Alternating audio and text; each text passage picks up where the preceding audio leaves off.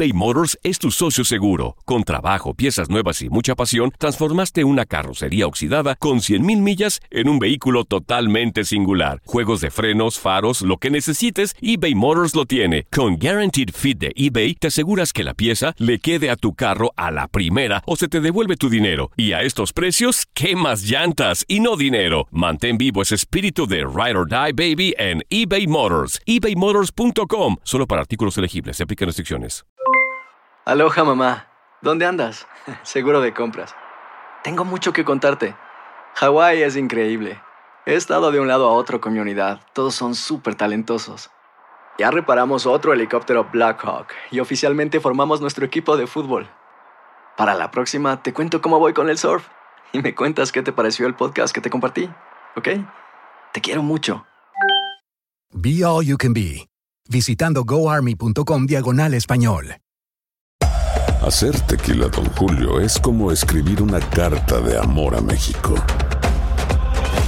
Beber tequila, Don Julio, es como declarar ese amor al mundo entero. Don Julio es el tequila de lujo original, hecho con la misma pasión que recorre las raíces de nuestro país. Porque si no es por amor, ¿para qué? Consume responsablemente. Don Julio Tequila, 40% alcohol por volumen, 2020. Importado por Diageo Americas, New York, New York. When you buy a new house, you might say, Shut the front door! Winning! No, seriously. Shut the front door. We own this house now. but you actually need to say, Like a good neighbor, State Farm is there. That's right. The local State Farm agent is there to help you choose the coverage you need. Welcome to my crib. no one says that anymore, but I don't care. So just remember, like a good neighbor, State Farm is there. State Farm, Bloomington, Illinois. ¡Oh, oh, oh! Bienvenidos sean a la fábrica del entretenimiento, donde reina la época de paz, amor y armonía. Aquí todos sus sueños se harán realidad. ¡Oh, oh, oh, oh! ¿Eh? Ya, Santa, no manches. ¿Nos trajiste lo prometido? O mínimo cambia tu discurso, ¿no? Eh, bueno, eh, lo voy a intentar a ver si me sale. ¡Oh, oh, oh, oh! ¡Oh, oh, oh, oh! Soy Santa Claus y les vengo a presentar un programa diferente, no se la van a acabar. El tiradero se llama y el público lo disfruta. Con la mano en la pompita voy a sacarme la fruta. ¡Oh, oh, oh, oh, oh, oh! ¡Ey, ey, ya párale! Mejor reparte los regalos. Querías algo diferente, ¿no? Bueno, eso sí. Bienvenidos al tiradero navideño por Univisión Deportes Radio. ¡Oh, oh, oh, oh, oh, oh, ¿Cómo estamos amigos del tiradero? Muy buenos días, bienvenidos. Ya es jueves 30 de noviembre del año 2017. Este es el tiradero navideño. Keco Alvarado les saluda con mucho gusto. Eh, bueno, ni tanto. Ni tanto, no tanto gusto, porque el día de ayer eh, mi equipo, el equipo de mis amores, el equipo que desde bebé yo estaba este, No, no, no, dentro ¿cómo del desde bebé? No es dentro de mi- cierto, dentro- que ya- ya el Cruz Azul quedó Di la eliminado, verdad, Keco. Cruz Azul Dentro sí. de mi Keco. mami yo estaba ya. Amiguita. Keco. Eh, mande, mande. Es, casi siempre le fuiste al Cruz Azul. Oh, ¿serio? Casi siempre. Bueno, pero Hasta- hoy soy americanista. Casi siempre o la mayor parte de su vida. No, no, no, oye, mal el equipo de la América el día de ayer. Lo vamos a platicar poco a poco, pero independientemente del penal, que no fue penal, no era penal, pero no necesitas Bueno, le pegó decir en la que- mano, ¿eh? No, ah, bueno, bueno, Zuri, ay, por favor. Eh, Bueno. no, no, no era penal. ¿Era penal, Zuri, o si era, era penal para ti? No, de acuerdo a la circunstancia de ese momento, no. No, no era, no era, pero, pero deja el penalti, deja el penalti. Lo mal que juega el América, lo bien que juega el equipo de Tigres, bueno, no tan bien así, pero al, al- al segundo tiempo se echa para atrás con el gol de ventaja, cosa que si el Tigres le hubiera, le hubiera seguido al frente, hubiera metido fácil otro gol o, o dos más. Y de hecho se fueron eh, un par de golecitos más al equipo de los Tigres, pero ya hablaremos largo y tendido de eso, mi querido Javier Zul Ledesma. Te saludo con mucho gusto, mi Zuli. Muy buenos días, Keco. Muy buenos días a todos, Milton. Luis Quiñones, Luis Hola. Quiñones. ¿Qué pasó? ¿Qué pasó? Oscar Valdés, también un gusto saludarte. eh, amigos del tiradero. Sí, la realidad es de que, bueno, vivimos un partido de ida que no fue tan normal, ¿no? Al menos hubo más emociones. Esto se tiene que agradecer. La intención de los dos equipos de, pues, de tratar de buscar la, la- la portería de enfrente se agradece. Aunque uno que consiguió la anotación vía del penalti, de repente sí ahí puso un poquito de freno, ¿no? Yo creo que a Tigres le ha de quedar como eh, el granito en el arroz, ¿no? De decir, ah, caray, ¿por qué tuve tantas y, y la que metí es la que todo el mundo me está cuestionando, ¿no? Luis Quiñones, ¿cómo estamos? Buenos días. Muy Luisito. buenos días, Keco. Buenos días también para el Zuli Ledesma, para Oscar, para Milton, para Toño, para todos los que están con Univisión Deportes Radio. ¿Quieren mi- ir en el mes mi de primo, mayo? Para mi mamá, para mi papá. También. ¿Saludos Oye, para quién? ¿Quieren ir en el mes de mayo a Monterrey? Eh, sí. Hay juego de grandes ligas, la serie de los Dodgers contra los padres de San Diego. Y hoy vamos a hablar de los precios de esa serie allí en Monterrey. Perfecto, muchas gracias, Quiñones, mi querido Milton Queirosita. Me imagino que estás inconforme eh, y ya prácticamente con un pie fuera, ¿no? Sí, a- me parece que... Hay que, lo- hay, hay que ser. Para no, para no, para saludar nada más ahorita y después de ver el análisis, lo más simplista del americanismo sería culpar al arbitraje. Sí, más de allá acuerdo. de que tiene un error, eso De sería lo acuerdo, más totalmente, simplista, ¿no? sí. Pero hay que ser más profundos y lo veíamos venir. El equipo de Miguel Herrera confirma que no atraviesa individualmente y mucho menos colectivamente su mejor momento. Y bueno, hoy Morelia tendrá la oportunidad de intentar dar una pegada o una sorpresa al equipo de Rayados. Eh, vamos a ver qué pasa un poco más tarde, lo platicaremos. Sí, sí, sí, sin duda alguna. Eh, ayer lo, lo platicábamos, eh, bueno, desde toda la semana, ¿no? Decía yo que el equipo Sí. de América y Tigres, bueno, tienen muy buenas individualidades, pero el equipo de Tigres viene todavía más mentalmente poderoso que el equipo de la Además se América, vio como en ascenso al día de ayer, ¿no? No, O sea, lejos de caerse, Es correcto. de acuerdo a lo que mostró con León, ayer mostró una mucho Muy mejor versión cara. Tigres, un Valencia. Un tren es Valencia impresionante. Yo no sé qué, lo que, demonio, qué ¿eh? hacía en la banca el tren Valencia y de pronto no te Tuca, explicas, ¿no? No te explicas, de Los pronto cambios de dices. Tigres además son, son, son de veras de decirte... No, no se notan Te tanto, pego ¿no? en la cara. Oye, Guiñac también jugó un partidazo el día de ayer. André Pierre Guiñac, que de pronto está perdido el día de ayer, jugó un partidazo. Jugaron un gran, Sí. equi- un gran equipo el equipo de Tigres el día de ayer. Sí, un muy buen, equipo. muy buen bien. equipo que de repente les hace falta eh, pues ese factor de contundencia, ¿no? De Exacto. concretar las opciones que genera. Obviamente Kenner Valencia, un elemento que destaca por su habilidad y por su, su velocidad sobre todo. Dentro de todo, yo creo que al menos se enchufó el equipo de Tigres en el partido de ayer. ¿eh? Sí. En cualquier pelota Claro. parada, ya sea córner, ya sea foul, lateral y todo esto, los 11 elementos iban a y el, defender. y el Nadie pressing, quedaba. el pressing Ujú. que le hicieron a América, América la verdad nubladísimo para siquiera se Un mar de errores. Tita. Un mar de errores el Los- equipo de América. los Toques últimos sencillos 10 fallaban. minutos solamente fue cuando América, yo creo que más a base de corazón que de Sí. idea. ¿Y por qué Tigres se echó para atrás, no? Presionar un poquito, ¿no? Claro. Pero fuera de eso exactamente, la verdad es que Tigres dominó el partido. Jugó. En fin, lo vamos a hablar quiso. ahorita. El partido se jugó al, al- al ritmo de Al Tigres. ritmo de Tigres. sí, Oscar Valdés, sí, ¿cómo sí. estás, Oscarito? Buenos días. ¿Cómo andamos? Buenos días, un gusto saludarlos. Pues siguen los preparativos, los ensayos en Rusia, todo listo para el día de mañana llevar a cabo el sorteo Mañana. de lo que van a hacer es el sorteo, ya los cierto. grupos de la Copa del Mundo y los ensayos siguen dándose y sigue siendo aleatorio la forma en como le va a tocar a México el grupo. Todavía no hay Ay, nada no, definido. otro ensayo y ahora resulta que México puede enfrentarse a Brasil y Argentina. No, Exacto. no puede ser. No puede ser posible. Como dos de Conmebol en un mismo grupo. No, que- hubieran dejado el primero, ¿no? Pues sí. le ha salido también Rusia, también ya le salió. Rusia, Egipto, Corea y México fue la Marruecos, primera. Marruecos también le salió. En fin, en fin, pero bueno, hablaremos de todo eso. Pero antes, ahí están las efemérides. Espero que haya al menos el día de hoy dos, ¿no? O tres efemérides. ¿Cuántas hay? ¿Cuántas hay, Aunque Oscar sea. Valdés? Dos. ¿Ya cuánto- Solo pagaste ya eso, Keco. pues? A ver, ¿cuánto cuesta cada efeméride? ¿Cuánto? A mil dólares. No. No, si no aquí las inventamos. ¿Qué carnal, pasó no, un día no. como hoy en la historia del deporte? El alemán Oscar Nació mi hermano un día como ¿En hoy, serio? sí, ¿En serio? ¿Es sí, mi hermano Mario, sí. Don, Sí. don Aurelio el de los tamales también es su cumpleaños. ¿En serio no también? incluido. Ahorita, ahorita llega don Ancestro para aclarar las efemérides. Perfecto, aquí está Oscar Valdés Márquez, las efemérides en el tiradero. En el tiradero recordamos todo lo ocurrido un día como hoy, 30 de noviembre, pero hace algunos ayeres. Un 30 de noviembre de 1997 en Accra, Ghana, Samo Koaya, jugador del equipo de la primera división sueca UMEA y miembro de la selección ganesa que se adjudicó la medalla de bronce en los Juegos Olímpicos de Barcelona, fallece tras recibir un golpe en la cara con un balón de fútbol. El 30 de noviembre de 1984 en Ámsterdam, Holanda, nace el futbolista Nigel de Jong. Juega en el club Galatasaray de la Superliga de Turquía. Llegó al primer equipo del Ajax después de pasar por las categorías inferiores del Ajax de Amsterdam desde los 9 años. Irrumpió en el primer equipo del Ajax en la temporada 2002-2003 en cortos 17 años. Jugó 17 partidos en la Eredivisie y 10 partidos de la Liga de Campeones de la UEFA. En los inicios de la temporada 2003-2004 fue reserva, pero se hizo en el puesto titular tras la lesión del defensa tunecino Hatem Travesli. Fue titular en 23 partidos que lo contribuyó a ganar la liga en el 2004. El 21 de enero del 2009 se dio a conocer su traspaso al Manchester City por 18 millones de euros. El neerlandés tuvo un papel protagónico en la primera división, pero pasó la suplencia en los dos siguientes torneos. El jueves 30 de agosto del 2012, De Jong fichó por el Milan por 5.5 millones de euros, 4 millones de euros fijos y 1.5 millones de euros variables. En enero del 2016, ficha por Los Ángeles Galaxy después de jugar poco con el Milan la mitad de la temporada.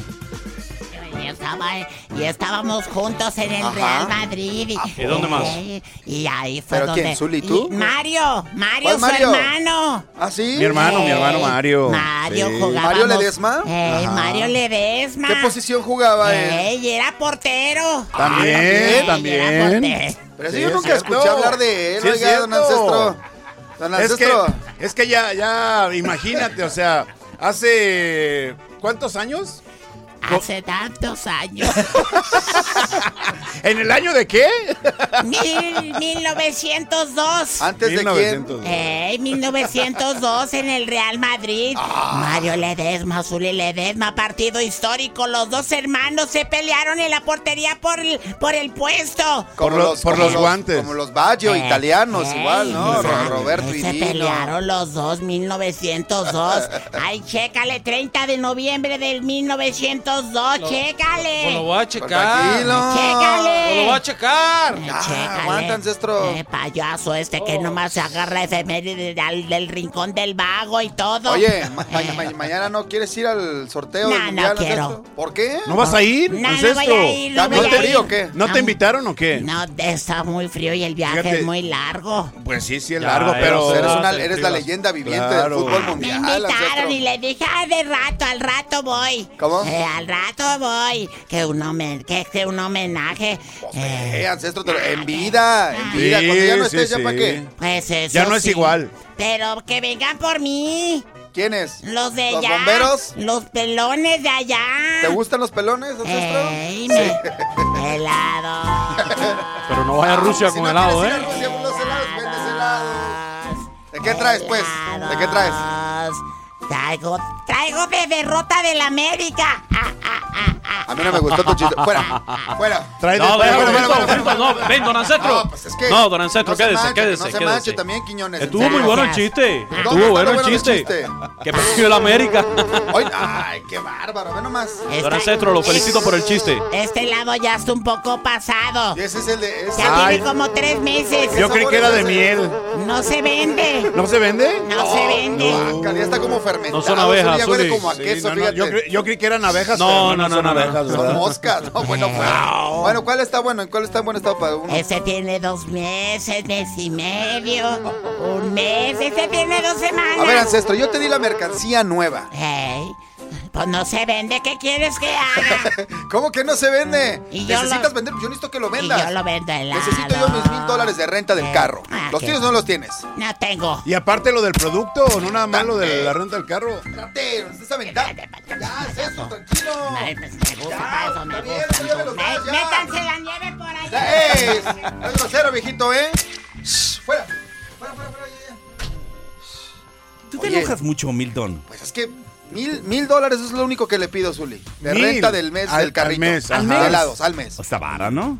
¿No me Está los bien. puede dar? Pero Oye, imagínate. Ve cómo trae la mercancía Sí. igual, toda O echada sea, a y- perder. e incluye toda la nieve y todo, todo el helado. ¿Cómo? O sea, incluye el carrito con todo y el helado. Claro, sí, ¿En está serio? barato, está a buen precio y todo se enoja. Pero es buen Le precio. doy un sí. medio para vivir Está y no lo viejito, aprovecha. está viejito ¿Y ya. cuánto Milton. tiempo tiene ya con el Que carrito? le dé, que le dé. Ah, ¿Cuánto Dos Milton, tiempo? meses, no. Dos ve cómo tiene la meses. mercancía toda echada a perder. Zuli.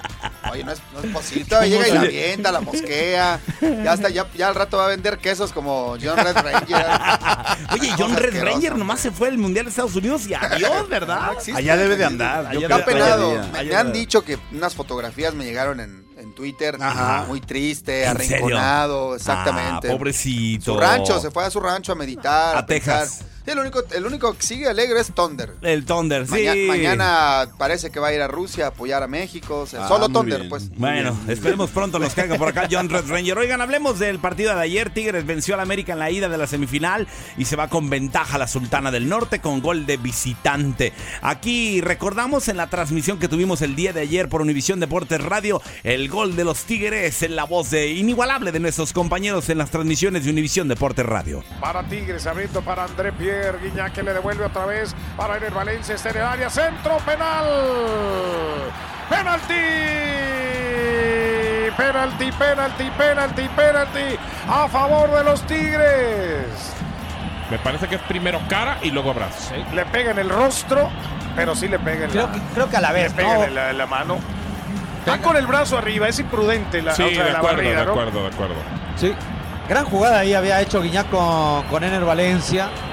Eh, descuida la marca el conjunto del América y, y bueno, penal clarísimo. A ver qué cómo lo tira Juninho. Vamos a ver entonces en qué termina todo esto. Hay penal a favor de Tigres. Arranca Juninho el tiro. ¡Gol! ¡Gol!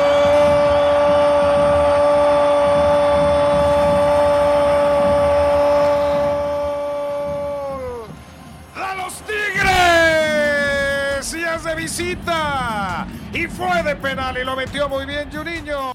Sí, lo metió muy bien Juninho, pero no. ¿Y el el Reinaldo yo creo que ahí por la transmisión como que se confundió un poquito, pero no estaba clarísimo. ¿Qué te pasa, era, Navia? Era un, era un penal. Es ¿A que de, de pronto, de pronto la transmisión, eh, digo, eh, es como cuando después lo digieres lentamente y ya lo ves, repetición una y otra y te das cuenta de que... Pero ves lo complicado para un árbitro, ¿no? Pero el árbitro lo que me extraña es que estaba muy bien Estaba colocado, frente, estaba de frente, un exactamente. metro, o sea. Es correcto. Ahora, Pero ahora- es el mismo árbitro De la que misma justo penal. ayer hablábamos del De problema penal. que tuvo contra Toluca Morelia. El mismo árbitro. Entonces, cuando de pronto también queremos justificar el decir siempre, bueno, pero no es tan malo el arbitraje en México, dos veces, dos, dos situaciones que realmente van directo al marcador. Son cosas que tampoco pueden suceder, no estén de acuerdo. Insisto, eh, lo más tampoco estamos justificando la derrota del América por eso. Pero un árbitro que repite en dos ocasiones la misma situación, me parece que no deberían darle más juegos de aquí a lo que va, a lo que resta, que en este caso solamente otra semifinal y la final sobre todo, ¿no? Fíjate, yo creo que aquí, aquí se tiene que unificar criterios. O sea, eh, aquí se va directamente al reglamento. La pelota pega en la mano y él marca penal. O sea, ya no hubo ese criterio, ya no hubo esa situación de analizar en esa fracción de segundos, como lo hizo Navia, de decir, bueno, es que no le pegó en la mano. No, sí le pegó en la mano. Pero después de pegarle en la cara, o sea, Claro. es un movimiento normal, por eso te digo, o sea, a rajatabla, eh, interpretó, el- aplicó el, el reglamento, no interpretó la jugada, no le dio esa sensibilidad para poder decir, ok, se va barriendo, la pelota le pega en la cara.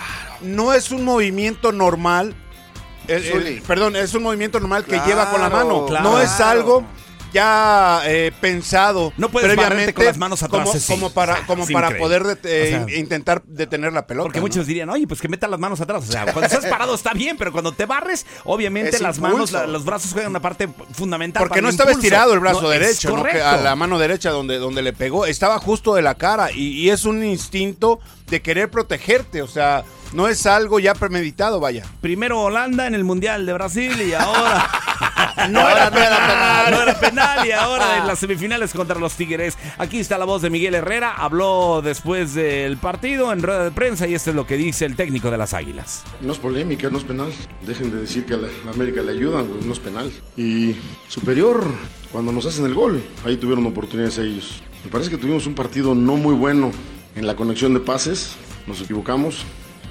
seguimos sin tener la puntería clara porque hasta la que nos marcan offside ni siquiera esa metemos. Pasa por ahí, pero me parece que era un partido, si no caía el gol de nosotros, tampoco el de ellos. No es penal, le pega en la cara la pelota a Bruno. Si después va y, le pega en el brazo, primero pega en la cara, de lleno. Esas son las cosas de que de repente sí siguen diciendo que a la América le ayudan. No le ayudan. Se le equivoca, se han- nos han equivocado en este torneo muchísimas veces más que las que nos pudieron haber beneficiado. Entonces, es una jugada desafortunada para nosotros, ¿no? Porque no la metemos, porque tenemos muchos errores. Hoy errores en pases que, podían significar algo mejor eh, y desafortunadamente no, ele- no elegimos bien, no pasamos bien la pelota, se le damos en los pies al rival. Obviamente no tuvimos un buen partido, pero aún así teniendo un, no un buen partido, me parece que no era, no era para perder el juego, porque reitero, si no te marcan ese penal como fue, después sí hay dos oportunidades muy claras de ellos, porque pues, nosotros estábamos volcados a buscar el, el gol que nos diera la posibilidad de meternos otra vez en el juego, ¿no? Pero, pero bueno, pues pensaremos en el siguiente partido, hay que ir a ganar, hacer dos goles y la obligación es hacer goles, ¿no? Reconoce el Piojo Herrera que fue mejor el equipo de Tigres y sí, lo que decía yo el día de ayer, eh, un partido de William terrible para el olvido, ¿eh? William el día de ayer jugó un partido fatal, fallando errores, equivocando pases, eh, le ¿William quitaban la Darwin? peta- eh, William, William, bueno, Darwin ni se diga, Darwin Lo el- el- sacaron también, Por eso lo sacaron. Bueno, el Darwin, de- bueno, dos, dos jugadas al frente del América que eran pases sencillos, súper sencillos y los mandaba larguísimos, ¿no? Lo que te dice de que es desconcentración del equipo. Algo pasa en el equipo de las Águilas del América, algo pasa en el seno de las Águilas que están dándonos a entender de que mm, es complicado. Si no lo hicieron en su estadio y con su gente, que también hay que decirlo, Zuli. Un estadio con las modificaciones para mm, cerca de 80 mil personas y que entren más de 31 mil, ¿qué te dice? Que la afición del América no está conectada con el equipo ahora mismo. Sí, que no le está gustando, ¿no? De alguna manera los resultados que está obteniendo y sobre todo las formas como vienen consiguiendo estos resultados, ¿no? Simple y sencillamente lo manifiesta muy bien el Piojo Herrera. Es autocrítico. Él, él está consciente de que su equipo no conectaba pases, no, no combinaba de buena manera y sobre todo las posibilidades que generaron, por ahí decía que hasta ni la que era fuera de lugar concretaron, una, una media vuelta, ¿no? Ah, Una media vuelta, exactamente. O Sí. sea, es una y otra, es una y otra. es, es una y otra, Zuli.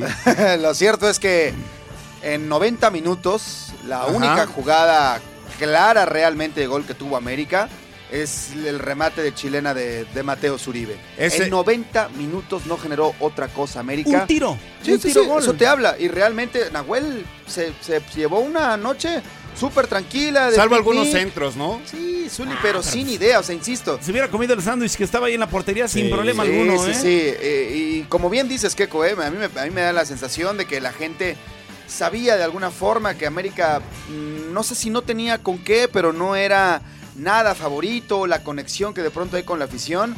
Y a mí, a mí, a mí igual me sorprende un poquito hasta la falta de corazón del equipo, ¿no? Porque normalmente en América, si algo al final hace que rescaten, casi siempre son eh, esa, esa casta de pronto. Ayer, los últimos 10 minutos fue todo, pero de ahí incluso un equipo que no es eléctrico, que no va, que no empuja, no conecta con la grada, en consecuencia, un estadio frío.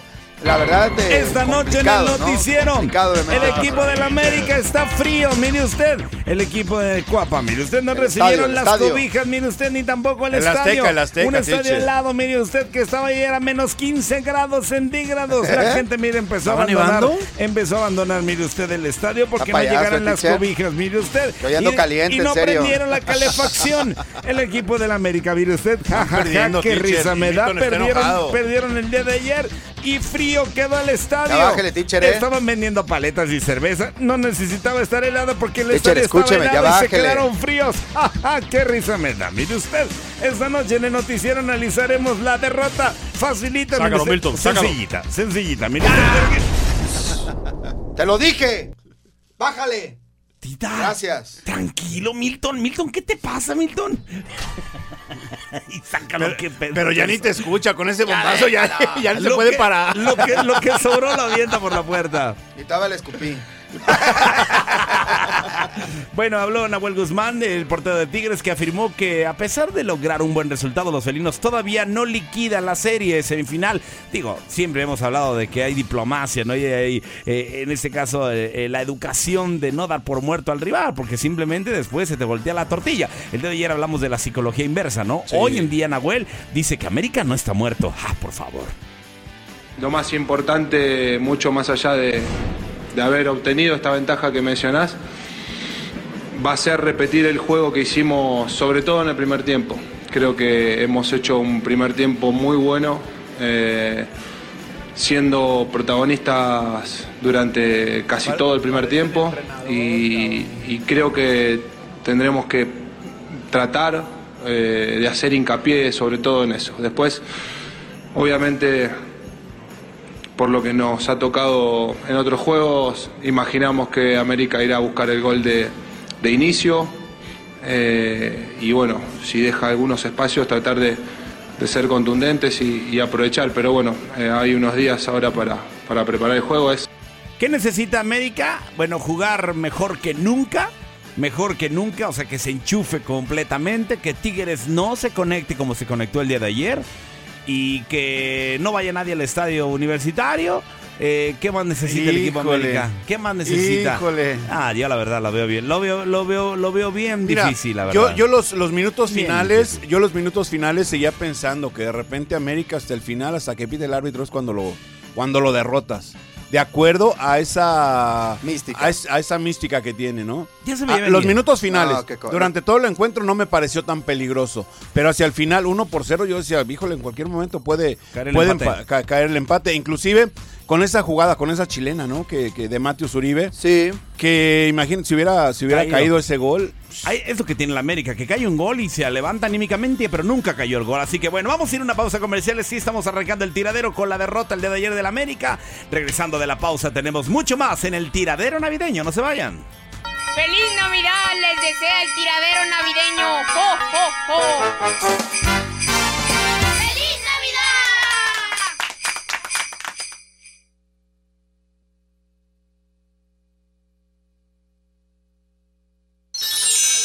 Navidad, Navidad, hoy es Navidad. ¡Woohoo! Vamos a brindar con cerveza y este hermoso trozo de chuleta. ¡Oh! Vamos a un corte. ¡Woohoo! La Navidad del tiradero. ¡Ay, qué bonito!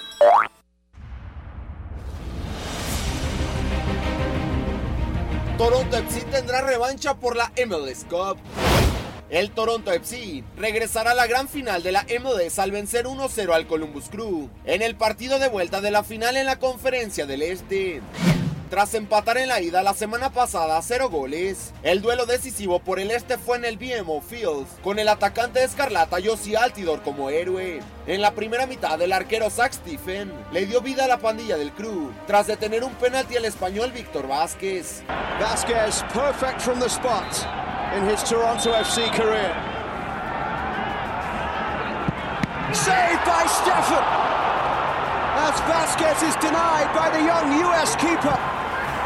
Sin embargo, en la segunda parte, al minuto 60, apareció la magia de Toronto. El ataque canadiense en una jugada de antología se combinó para destruir a la defensiva del crew, obra de Sebastián Jovinko, Víctor Vázquez y Josie Altidor. Este último definió de manera perfecta ante la salida de Stephen. Javinko will bring this one down here up against Menson. Into the path of Altidore and Vasquez. Back to Josie Altidore! Josie Altidore! When Toronto FC needed a hero, Josie Altidore delivers on the mark. 1-0 at BMO Field. El equipo canadiense ya lo ganaba 1-0, ventaja que ya no perdería. Y el conjunto de Greg se consagró bicampeón en la conferencia del Este. Toronto, ganador de la Supporter Shield Cup, un año después en casa, tendrá la revancha por la MLS Cup. Este jueves Toronto conocerá a su rival cuando en la final de la Conferencia del Oeste, el actual campeón de la MLS, el Seattle Sounders, reciba al Houston Dynamo. Los Sounders salieron victoriosos en la ida 2-0 en calidad de visitante. El Dynamo en una gran temporada buscará una hazaña en el Century Link Field. Y es que Seattle solo ha perdido un partido como local en el 2017. Además los Sounders en los últimos cuatro partidos en casa acumulan 12 goles a favor y 0 en contra, por lo que los dirigidos por Brian Schmetzer son claros favoritos para defender su título en la MLS Cup 2017. Para Univisión Deporte Radio, Gustavo Rivadeneira. Muchas gracias, Gustavo Rivadeneira. 10 de la mañana con 32 minutos, tiempo del este. 7 con 32, hora del Pacífico. Es el tiradero navideño. Hoy hay otra semifinal. El equipo de Monarcas recibe a Monterrey allá en Morelia, Michoacán. Y bueno, defenderá Morelia su localía. Y bueno, esperemos que el equipo de Monterrey se abra, que no se cierre. Y esto ocurrirá el día de hoy. Ya daremos más adelante detalles, información, los duelos, eh, acerca de los técnicos, sus enfrentamientos y todo lo que hoy tendremos a través de Univisión de las pantallas de Univisión Deportes Radio y obviamente en Univisión Deportes en televisión. Mi querido Javi Sol está en la línea telefónica. Javi, ¿cómo estás? Buenos días, qué gusto saludarte. ¿Qué tal, muchachos? Muchachos, gusto en saludarlos a toda la mesa, a todo el auditorio. Ya se está acabando el año, pero tenemos muchísima información y sobre todo ya con las 32 naciones que están muy al pendiente de cómo quedará el mundial definido. Ya es la parte que falta para que se ultimen los detalles. Ya tenemos balón, ya tenemos mascota, ya tenemos póster oficial. Falta saber los grupos, falta saber contra quién va a jugar México.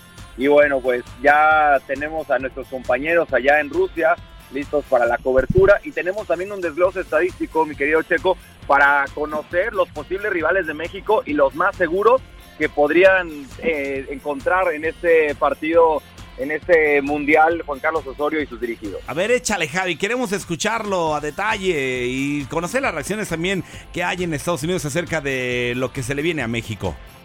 Bueno, lo primero es recordarle a la gente que México no puede enfrentar ni a España, ni a Perú, ni a Suiza, ni a Inglaterra, ni a Colombia, ni a Uruguay, ni a Croacia, ya que todos estos rivales eh, están en el mismo bombo que México. Ahora, México ya se ha enfrentado en mundiales a todos los posibles rivales del bombo 1, es decir, Rusia el anfitrión, Alemania, Brasil, Portugal, Argentina, Bélgica, Polonia o Francia. Contra todos ellos ya se ha jugado. Del 3 también se ha enfrentado a Suecia, a Túnez y a Irán. Y del 4 solamente se ha enfrentado a Serbia y Corea del Sur. ¿Cuáles son los rivales más seguros para México? Por cuestiones estadísticas, un grupo muy factible para la selección mexicana, por muchas cosas que están alrededor, por enfrentar al anfitrión, porque tiene que haber dos europeos por grupo. Atención, es Rusia, Islandia y Nigeria.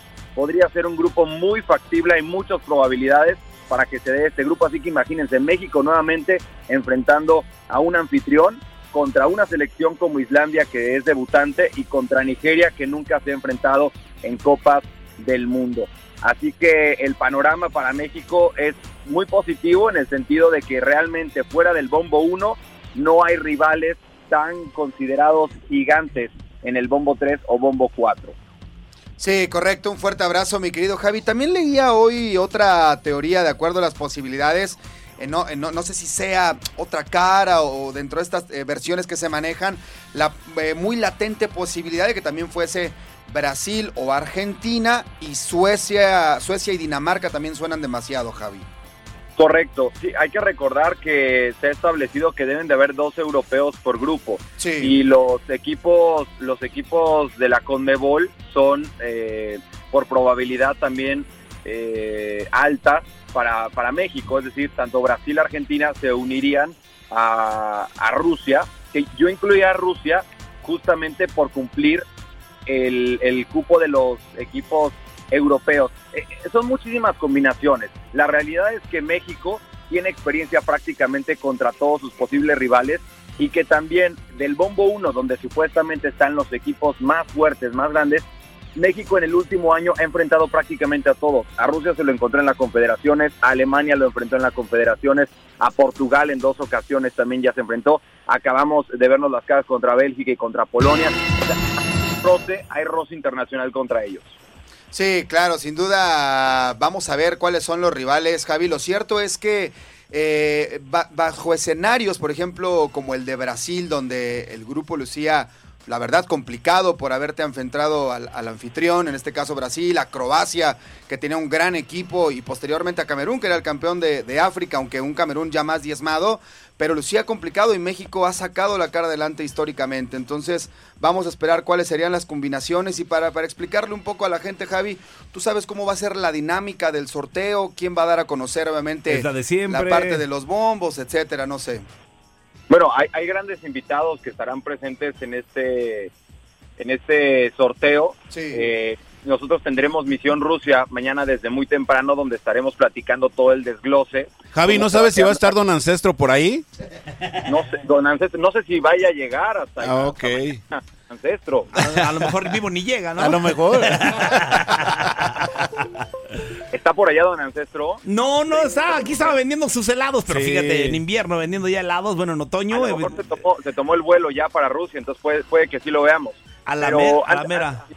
Yo sé que le gustan las estadísticas a, a- a mi queridísimo don Ancestro y mira, quería comentarle que han sido 35 países distintos los rivales del tricolor en mundiales. Han sido 53 juegos en 15 participaciones y el que más hemos enfrentado, la tendencia es contra rivales europeos. 32 juegos contra rivales de la UEFA, 10 contra la Condebol, 4 contra africanos, 3 contra Asia y 2 contra CONCACAF. Y ojo, eh, los países que más ocasiones ha enfrentado México, que son posibles rivales, son Brasil y Francia. Cuatro veces nos hemos enfrentado contra ellos en mundiales, así que sería una tendencia y también, insisto, lo, lo de ser anfitrión. Fíjate, lo- hablando de lo de ser anfitrión, estaba checando por aquí números también. Y México, bueno, ha enfrentado a, a- a ocho veces a los, eh, los partidos inaugurales. Y en todos ellos no ha podido ganar, ¿eh? No ha podido ganar. Primero en el 30 con Francia perdió 4-1. En el 50 con Brasil 4-0 fue goleado. Eh, en el 54 otra vez Brasil lo goleó 5-0. En eh, Suecia 58 3-0 cayó contra Suecia, el anfitrión. Eh, también eh, en el 62 con Chile. Hablando de partido inaugural, ¿eh? Ajá. En Chile 62 se enfrentó a Brasil y perdió dos goles a cero. Y en México 70 empató con Rusia. En Sudáfrica 2010 con Sudáfrica. Sudáfrica. Y en Brasil el empate también. O sea que México no ha ganado en partidos inaugurales. Pero- si es que le toca O contra el inaugurar. anfitrión, ¿no? O contra Pero ha el anfitrión. mejorado, pero ha mejorado mucho, ¿no? Después de 4-0, después de 4-1, Javi, los últimos resultados al menos son empates a ceros contra los anfitriones. Sí, no, y recordamos ese duelo eh, contra Sudáfrica y recordamos eh, ese, ese partido contra Brasil. Eh, son, son juegos donde México siempre se ha mostrado como un país que también llena estadios, ¿no? Tienen la estadística Claro. tanto el que más camisetas vende como el que más aficionados lleva. Entonces yo creo que Rusia tendría contra México un, un- un gran animador. La FIFA estaría también tranquila en tener a, a un rival que, que les va a llenar los estadios. Y, y también recordar que México, a pesar de que nunca ha llegado a semifinales, que nunca se ha trascendido más allá, es uno de los países que tiene mayor participación mundialista. Eh, en, la estadística está en el lugar 13, sumando todos los puntos que ha acumulado y que es un nacido asistente, ¿no? Recordamos desde el tema de los cachirules, México no falta desde el 94, desde el 94 siempre se ha clasificado también a la segunda ronda, o sea, es una garantía de por lo menos cuatro partidos y siempre está entre los primeros 16 lugares. Ahora la pregunta es, ¿llegará más allá ¿no? de los octavos de final? Pero creo que es, es también un, un- un mundial a modo. No sé ustedes cómo lo ven en la mesa, pero ante la falta de algunas de las potencias, creo que se acomoda para que México pueda trascender más allá. ¿Quién es ese muchacho que está hablando? Javier Sol, ¿cómo Javier que quién es? Sol, respeto, por ancestro. favor, ancestro. Ya anda por acá, Javi. Javier, buenos días. ¿Cómo le va, don Ancestro? Ya se, ya se tomó su cocol. Ya me tomé mi cocoa y mi cocol. Qué ignorante eres, muchacho. Ey, México oye, nunca oye, ha jugado No, no, el no quinto insultes, partido. ancestro. insultar, Tranquilo. cálmate. México es ocho veces campeón del mundo. Ocho veces. ¿Cómo ves, Javi, este mentiroso? ¿Eh? Ocho veces campeón del mundo, pero no va a ser de la sub-17 en esta No, ocasión. no, que mil, de las, con los grandes, 1724, 1728, 1732, 1736. Nada más va cada cuatro, Javi. Mira, lo importante es que todavía sabes sumar, ¿te das cuenta? Todos seguiditos, México campeón del mundo. Yo gané todas las copas, todas junto con la araña rusa que antes era mexicana Ah, y se nacionalizó ruso. El Zuli Ledesma después le quitó el puesto. México ocho veces campeón del mundo. ¡No te vayas! ¡Ven, eh, ven! Javi, estamos Javi, mentirosos. disculpas, ¿eh? Lo que pasa es que se No, altera no, un no. poco. Javi. Pero el- Don Ancestro, don Ancestro le ha tocado ver todas las generaciones de México, que sí, de acuerdo, ha ido mejorando con el paso de los años. Mira que tanto nos, nos costó sacar los puntos, que fue hasta que se ganó un mundial en el 62, donde se cambió y se dejó la camiseta verde. Seguramente don Ancestro se acordará que antes la selección jugaba de guinda. Eh, Y guinda. después del esperanzador punto contra Checoslovaquia, las primeras victorias, se empezó a utilizar la camiseta Ey. verde, verde esperanza. Pero seguimos verdes, don Ancestro. 1524 México no tenía color porque no existían los colores. No existía. Eh, ¿Cómo era? 1524. ¿Sin playera o qué? Sin playeras, así encuerados. Eh, ya ¿Encuerados digo, contra en- vestidos? En el Mundial de Cancún 1524. Ah, en Cancún ¿tú, sab- tú sabías ese dato, Javi. Es que es la historia de Ancestro. Y lo, lo raro es que nunca está nada documentado, ¿no?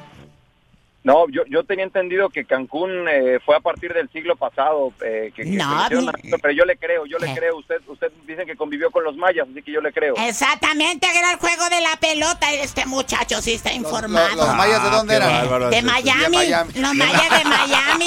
Eh, ya te Un poquito digo. más arriba Ya, de, ya. de- de Dios Fuera- con sus payasadas. Oye, Javi, ¿qué va a haber de especial el día de mañana para estar pegados a Univisión Deportes en el especial que habrá desde Rusia? ¿Y quién anda por allá? A ver, cuéntanos. Mira, está nuestro querido Conde K, que tiene raíces rusas, así que nos va a fungir como extraordinario traductor. El conde Iván Casanseu. Está Risto Stoikov, que además también es invitado de honor. No, nuestro balón de oro, que estará, eh, por supuesto, también en el evento. Tenemos eh, la cobertura con Gibran Araige, quien también está allá con todos los detalles de la selección mexicana, quien nos estará platicando ya cómo está la situación de Juan Carlos Osorio. No les voy a adelantar nada, pero él ya nos dará todo el desglose de, de toda la información, renueva o no, se queda, cuál es la postura de Osorio también de cara a los partidos que vamos a tener el próximo el próximo año. Hasta ayer no Y- quiso, perdón, ¿no, Javi? Mande usted. Hasta el día de ayer no quiso Juan Carlos renovar, ¿no? Por cuatro años más.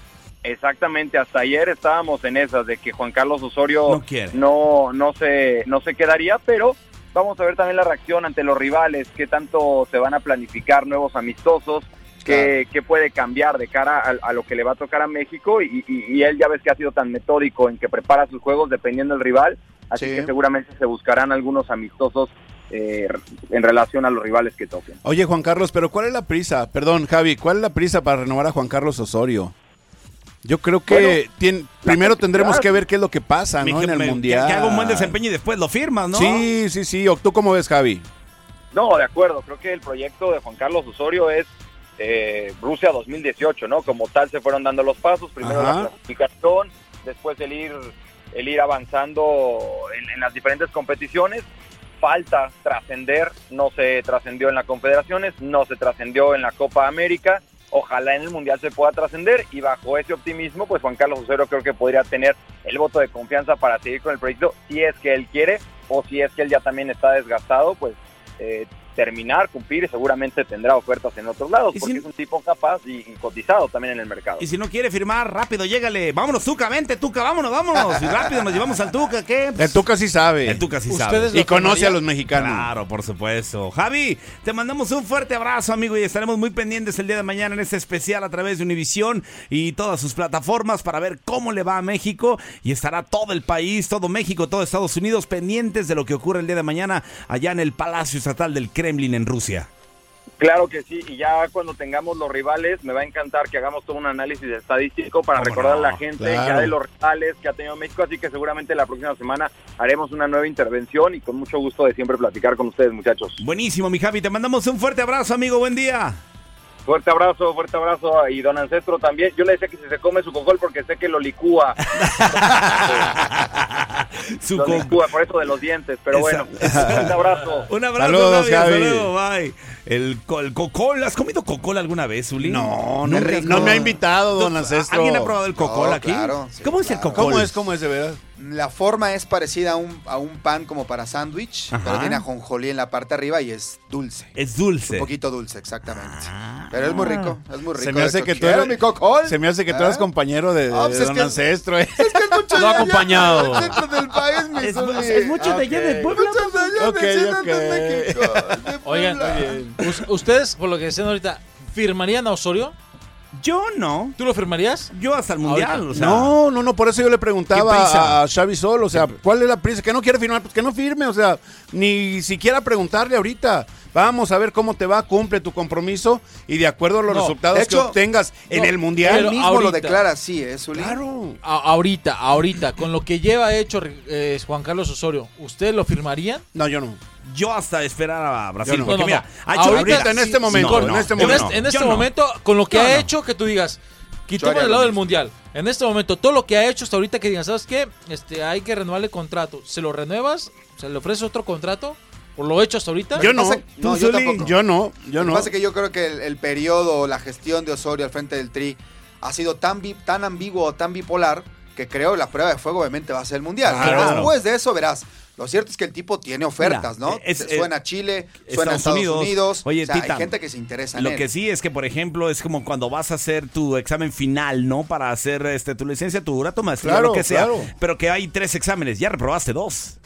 Sí. Ya reprobaste dos. Sí. Y viene el extraordinario, que ese, ese es el mundial. Entonces Claro. vamos a ver Pero- cómo pero le va. ojo. Por eso decimos, o sea, muchos dicen, ah, pero qué ingrato, los pasó en primer lugar caminando y demás. Bueno, pues hay que ver también el entorno de cómo está el- Estados Unidos, cómo está eh, Honduras, cómo están los rivales Pero del también área, el fútbol ¿no? mexicano y la afición, yo creo, está cansada de ganar siempre lo mismo, ¿no? O sea, eh, me parece que lo que se busca es trascender en las competencias internacionales y hasta el momento eso no se ha logrado, en, sobre todo, mucho menos en Copa América. Fue una vergüenza lo que hizo México. ¿no? Ojo, para mí lo primordial, obviamente, lo contrataron para la, para la eliminatoria mundialista y para el mundial. De acuerdo. Los otros dos torneos fueron agregados. no, pero pues- y vamos a ver, o sea, ya que termine su gestión, es que hasta todo. ahorita, en cuestiones de eliminatorias directas, pues nos ha ido mal. Me voy en lo mismo de los exámenes, Zuli. Sí, ¿Cómo sí. quieres que te vaya bien el extraordinario si reprobaste otros dos? O sea, ahí es donde yo voy al caso de que, oye, pues este sí, o sea, que fue contratado para el mundial, sí, pero te encuentras Que si dos que era la Copa Oro, que si no llevabas a los mejores, No, que no si no sé qué, que esto, que el otro. Ahora, yo creo que en este momento Osorio, de la lista que tendrá, seguramente entre 15 y 17 los tiene ya segurísimos. Seguro, sí, El problema ya no es tanto las variantes de entre quién sí va y quién se queda fuera, sino cómo los Oh, pone en el campo forma, de juego. sí, Esa es sí, la situación. sí. Pero vamos, ¿por qué no confiar? También darle el beneficio de la duda a los rivales que se hagan para preparar al equipo. La gira en Europa reciente fue en general muy positiva y pensar en que Osorio puede llegar más maduro, entendiendo cómo se tiene que jugar un torneo corto de altísima calidad o altísimo rendimiento, ¿no? ¿Por qué no? Vamos a pensar. Pero como dicen, hoy por hoy yo tampoco lo firmaría. Lo cierto es que la federación quiere ya cerrarlo por cuatro años más. qué- y el día de ayer prisa, Osorio dijo, por el prisa". momento todavía no, y lo declaró tal cual, ¿eh? Ajá. Yo quiero esperar y después del Mundial lo platicamos. Sí. Es sensato también él. Es es muy válido, ¿no? sensato. O, le- o le va mejor o le va peor, una de dos. O suben o bajan Ah, sus no, bolas. claro. Así de sencillo, sí, sí, claro. sí. O sea, ahorita en este momento yo creo que tiene cartel.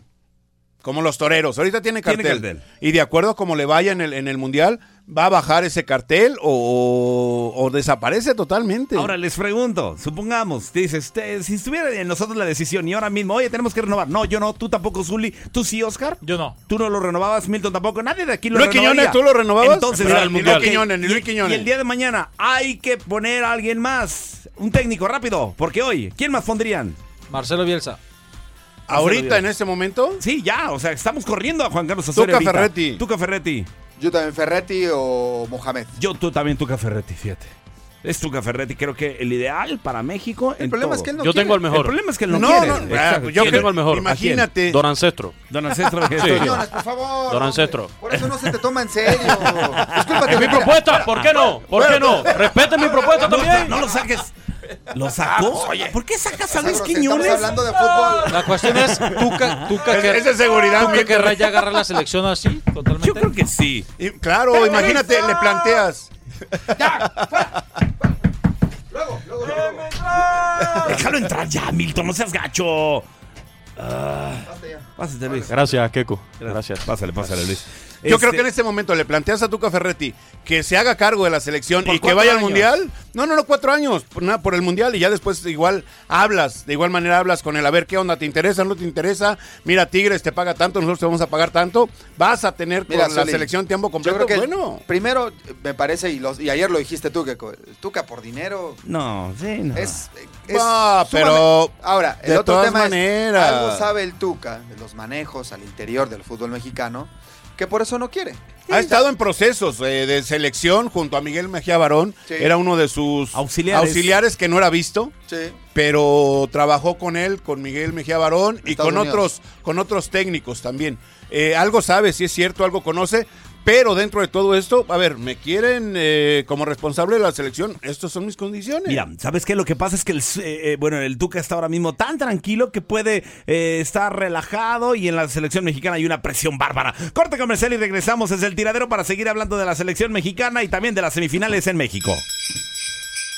Este año definitivamente me he portado muy bien, así que abriré mis regalos de Navidad. ¿Qué carajo? ¡No me trajeron nada! ¡Estoy hasta la... ¡Gántate la Navidad! Ya, ya, tranquilo, Tuca, tranquilo. Este es el tuyo. Bueno, Navidad es época mucho bonita. Me trajo mi radio para seguir escuchando tiradero.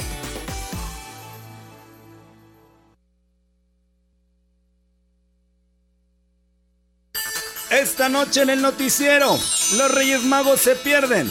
Sí, se pierden el corte comercial por ir en búsqueda del tiradero. Acá, hijo. ¿Hay ponche? A ver, sírvame unos dos con piquetito, por favor. En lo que regresamos al corte del tiradero navideño. Todo esto y mucho más esta noche en la posada, digo, en el, en el programa.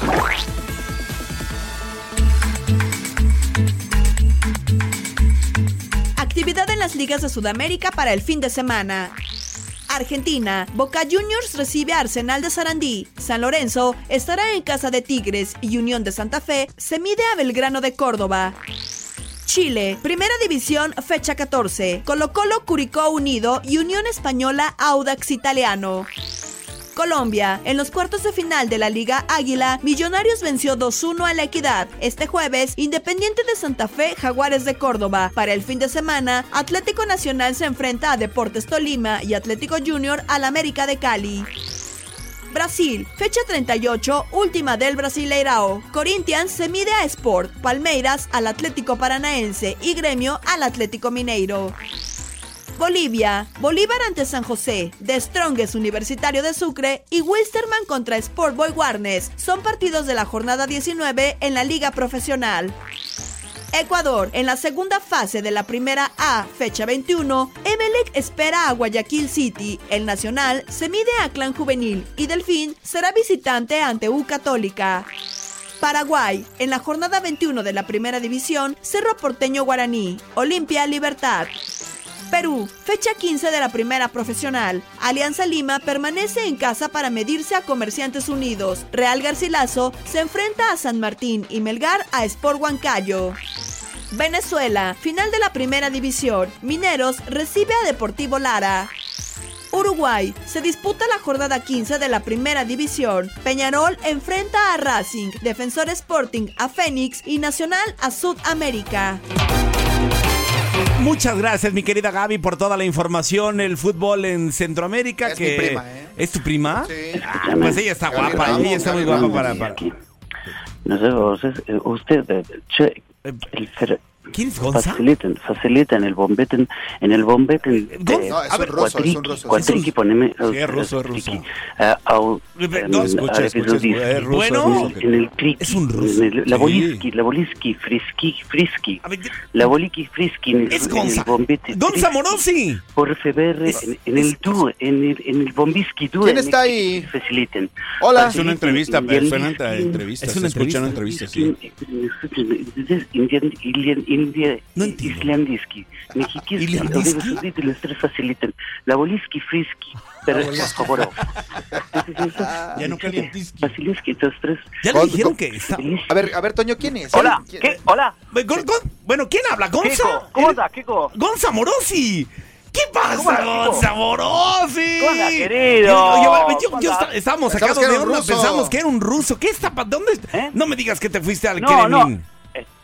Estoy acá, estoy acá en Rusia hablando con, Ah, con, con la gente que va a hacer el sorteo mañana, pidiéndole que sea un sorteo totalmente eh, claro, que no haya trampas, que no pase nada, no, no, No. nada, ninguna bola fría. Ah, queremos, los- queremos los tres rivales que sean para Argentina los que tengan que ser, que decir, no, todo derecho. Gonza, Gonza No quiero nada, estás en no, Rusia.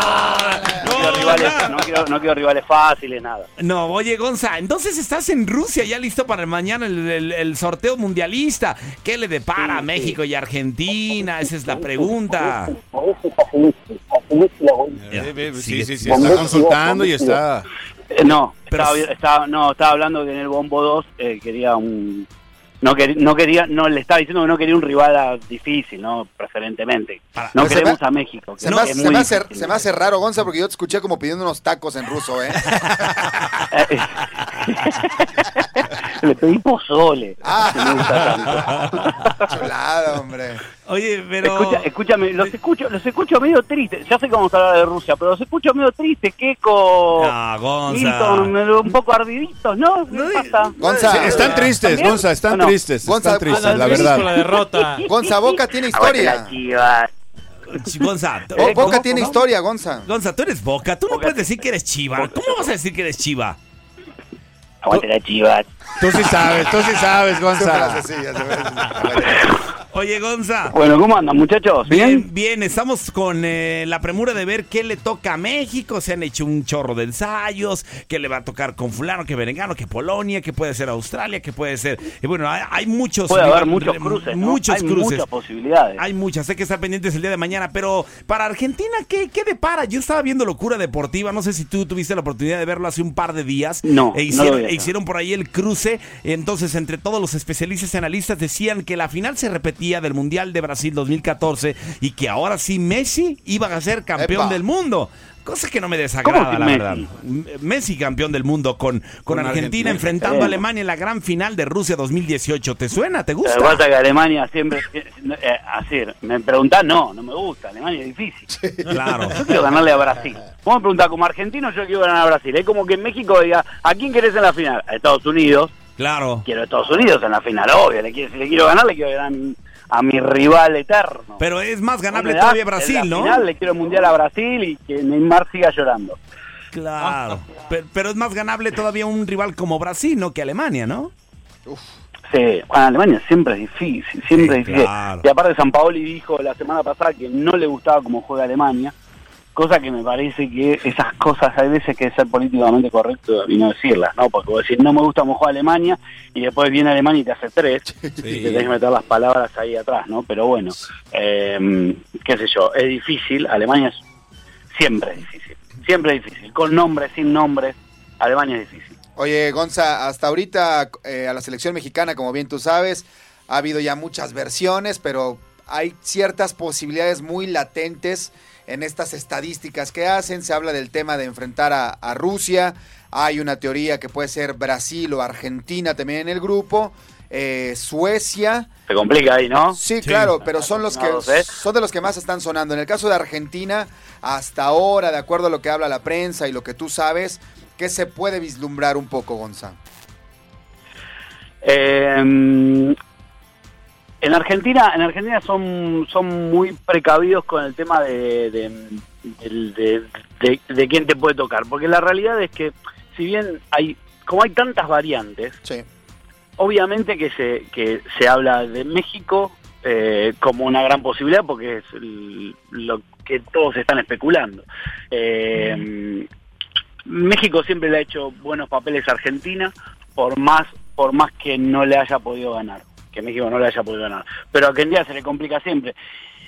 Y vos le preguntás a cualquier argentino, y la verdad que no prefiere a México en, primer- en, en primera ronda. ¿En Eh, verdad? mm, Porque es complicado. Es decir, tenés el riesgo de 6 segundos, y mucho más como un técnico como el que tiene México hoy en día, que es un técnico que trabaja, que es un técnico que se ve que, que México está en un nivel discutible, ¿no? Por lo que yo estuve escuchando recién que estaba hablando con Javi Sol, pero desde mi punto de vista es un nivel, nivel superlativo. Tiene la mayor cantidad de jugadores en Europa como, como nunca antes lo ha tenido. Es decir, la realidad es que México es una, una, una, una, una- una selección difícil.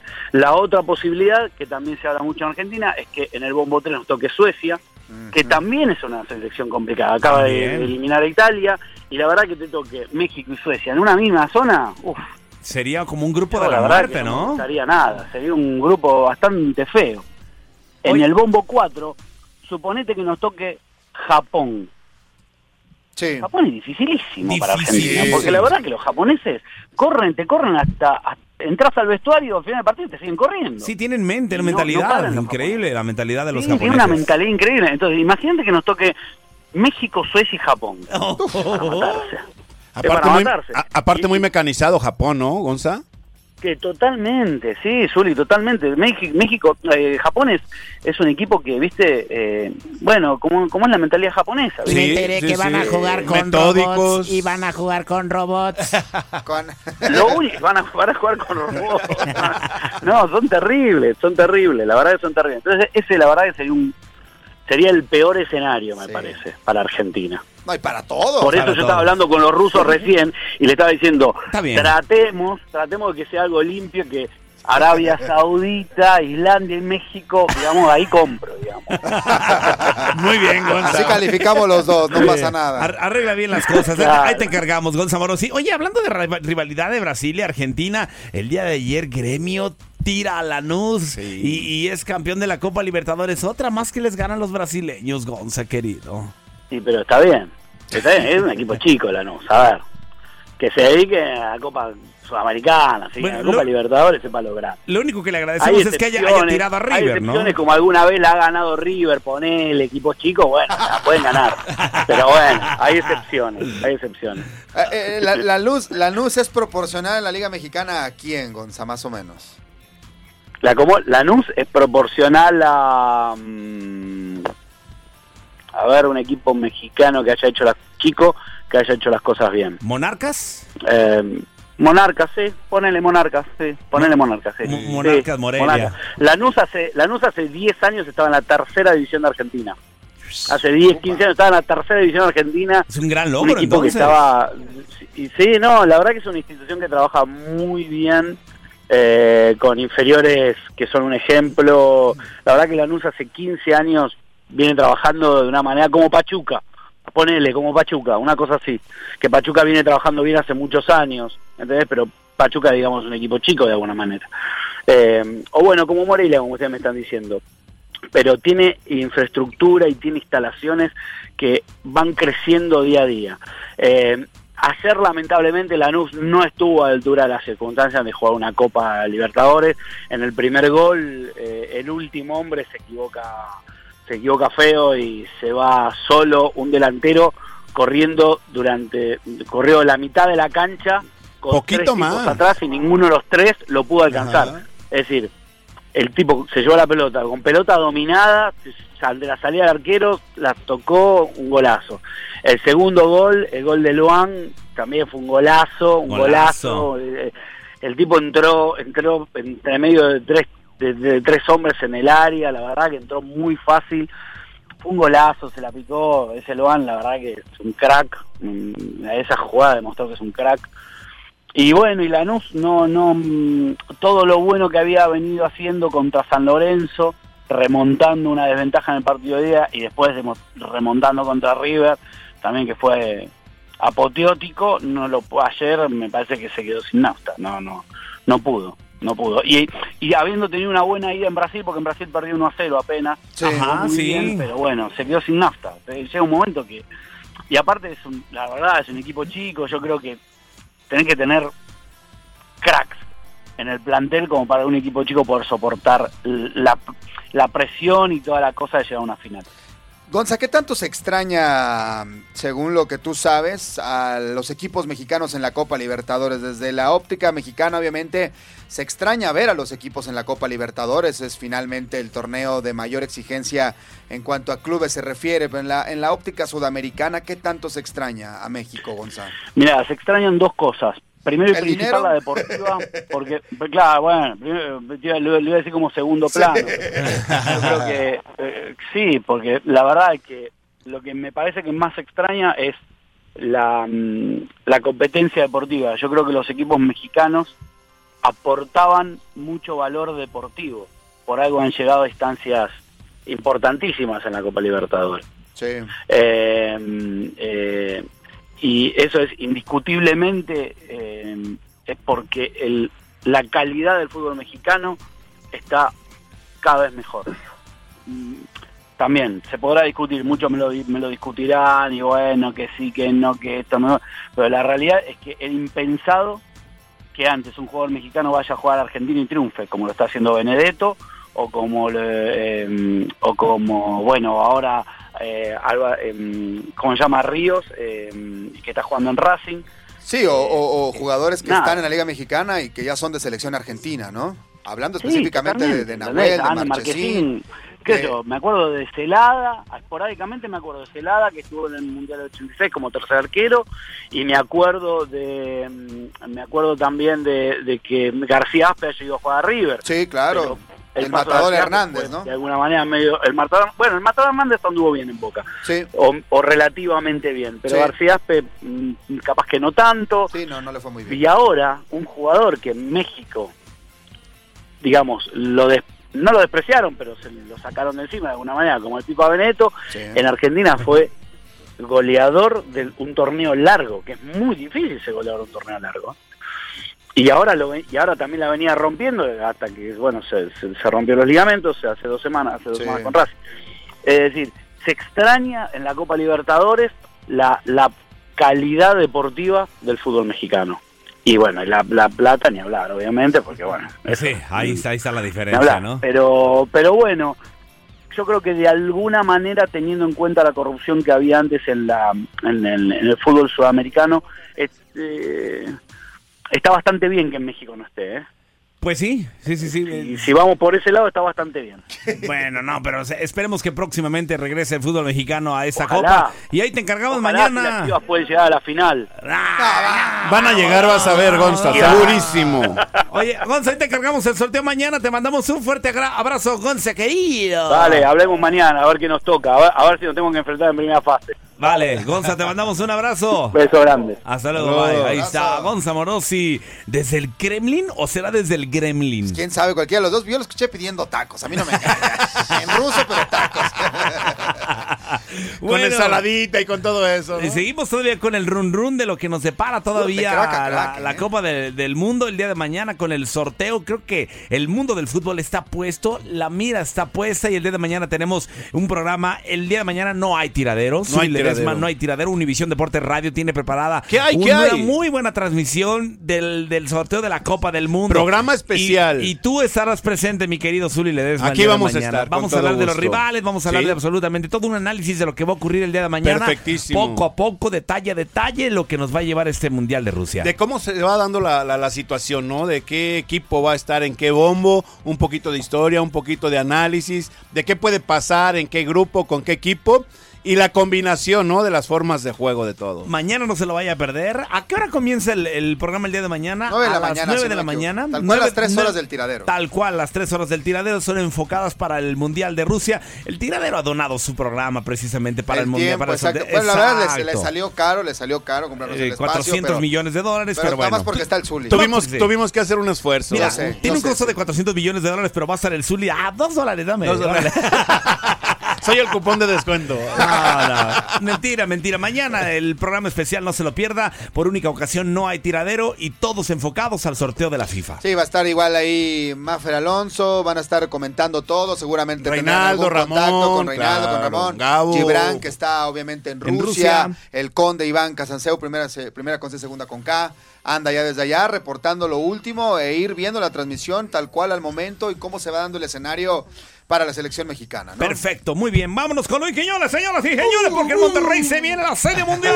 Así es, tendremos eh, Keiko juego de temporada regular del béisbol de las grandes ligas Ah, en no, yo Monterrey. quiero serie mundial, ¿no? Yo pronto, quiero la serie mundial. Pronto, cuando México tenga una franquicia, yo espero que eso no demore mucho en el béisbol de grandes ligas, al igual que Canadá tiene a los Blue Jays de Toronto. Esperemos que clasifiquen a una serie mundial y podamos tener en México un clásico de otoño del béisbol de las grandes ligas. Por lo pronto en Monterrey hay partido de temporada De regular. temporada regular después de 19 años, porque hay que recordar que los otros juegos que se habían celebrado en México habían sido de exhibición, de pretemporada, pero este sí es de temporada regular. Y recientemente, Rodrigo Fernández, director de las oficinas de Major League Baseball en México, declaró que están tratando de mantener los precios lo más accesible al público. A ver, ¿y cuánto es accesible? Y en estas declaraciones aseguró que tienen una estimación de que al menos van a tener 8 mil boletos, o sea, 8 mil personas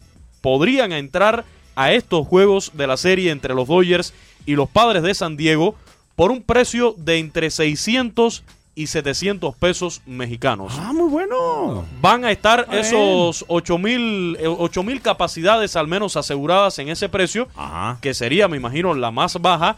Y ya luego entonces sí estarían otros boletos un poco más caros en lugares de preferencia, eh, VIP, Pero un aproximadamente poco... cuánto, ¿sabes?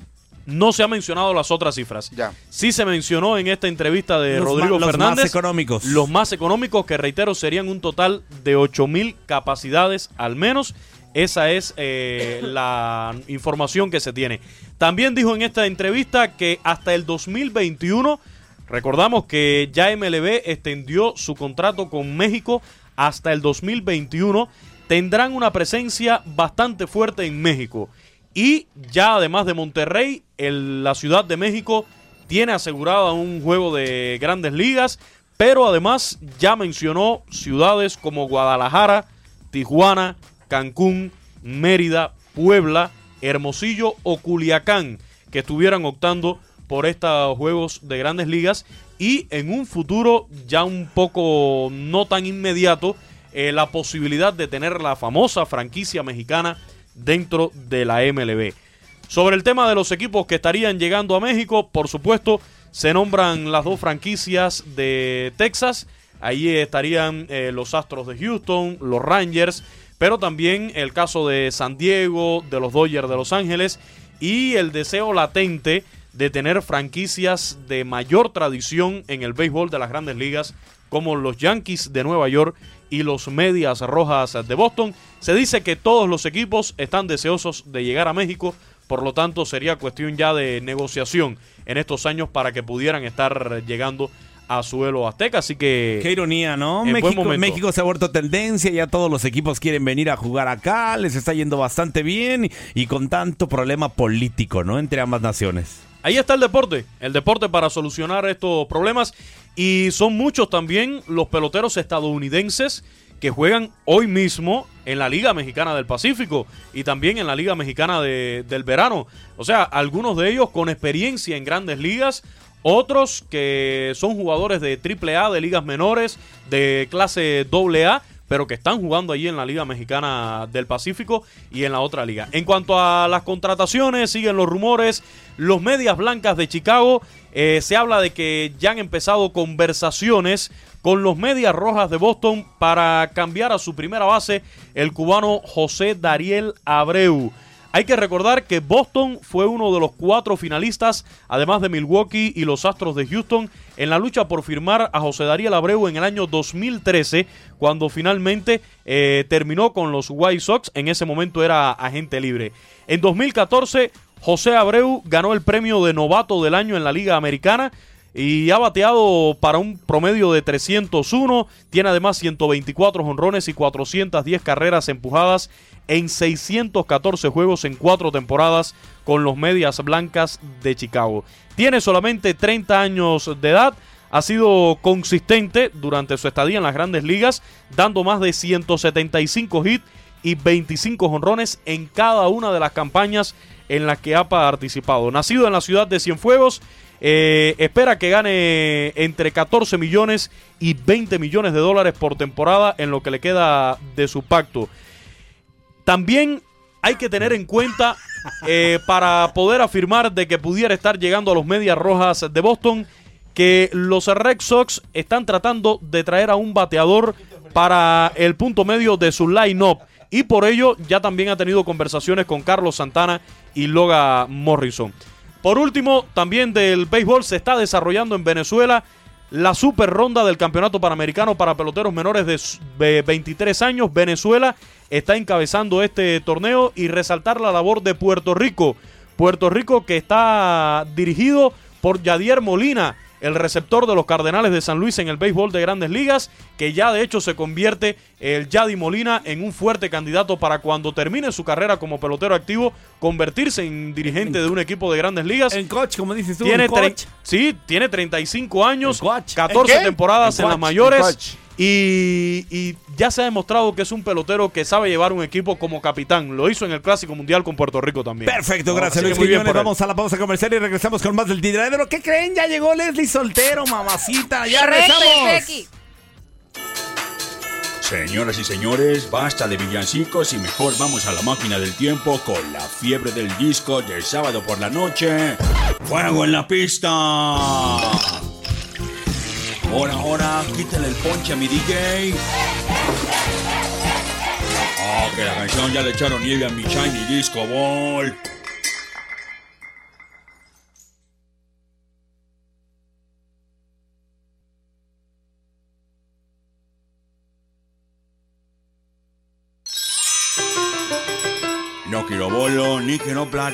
Yo lo que quiero es el dancing retro setentero del tiradero navideño.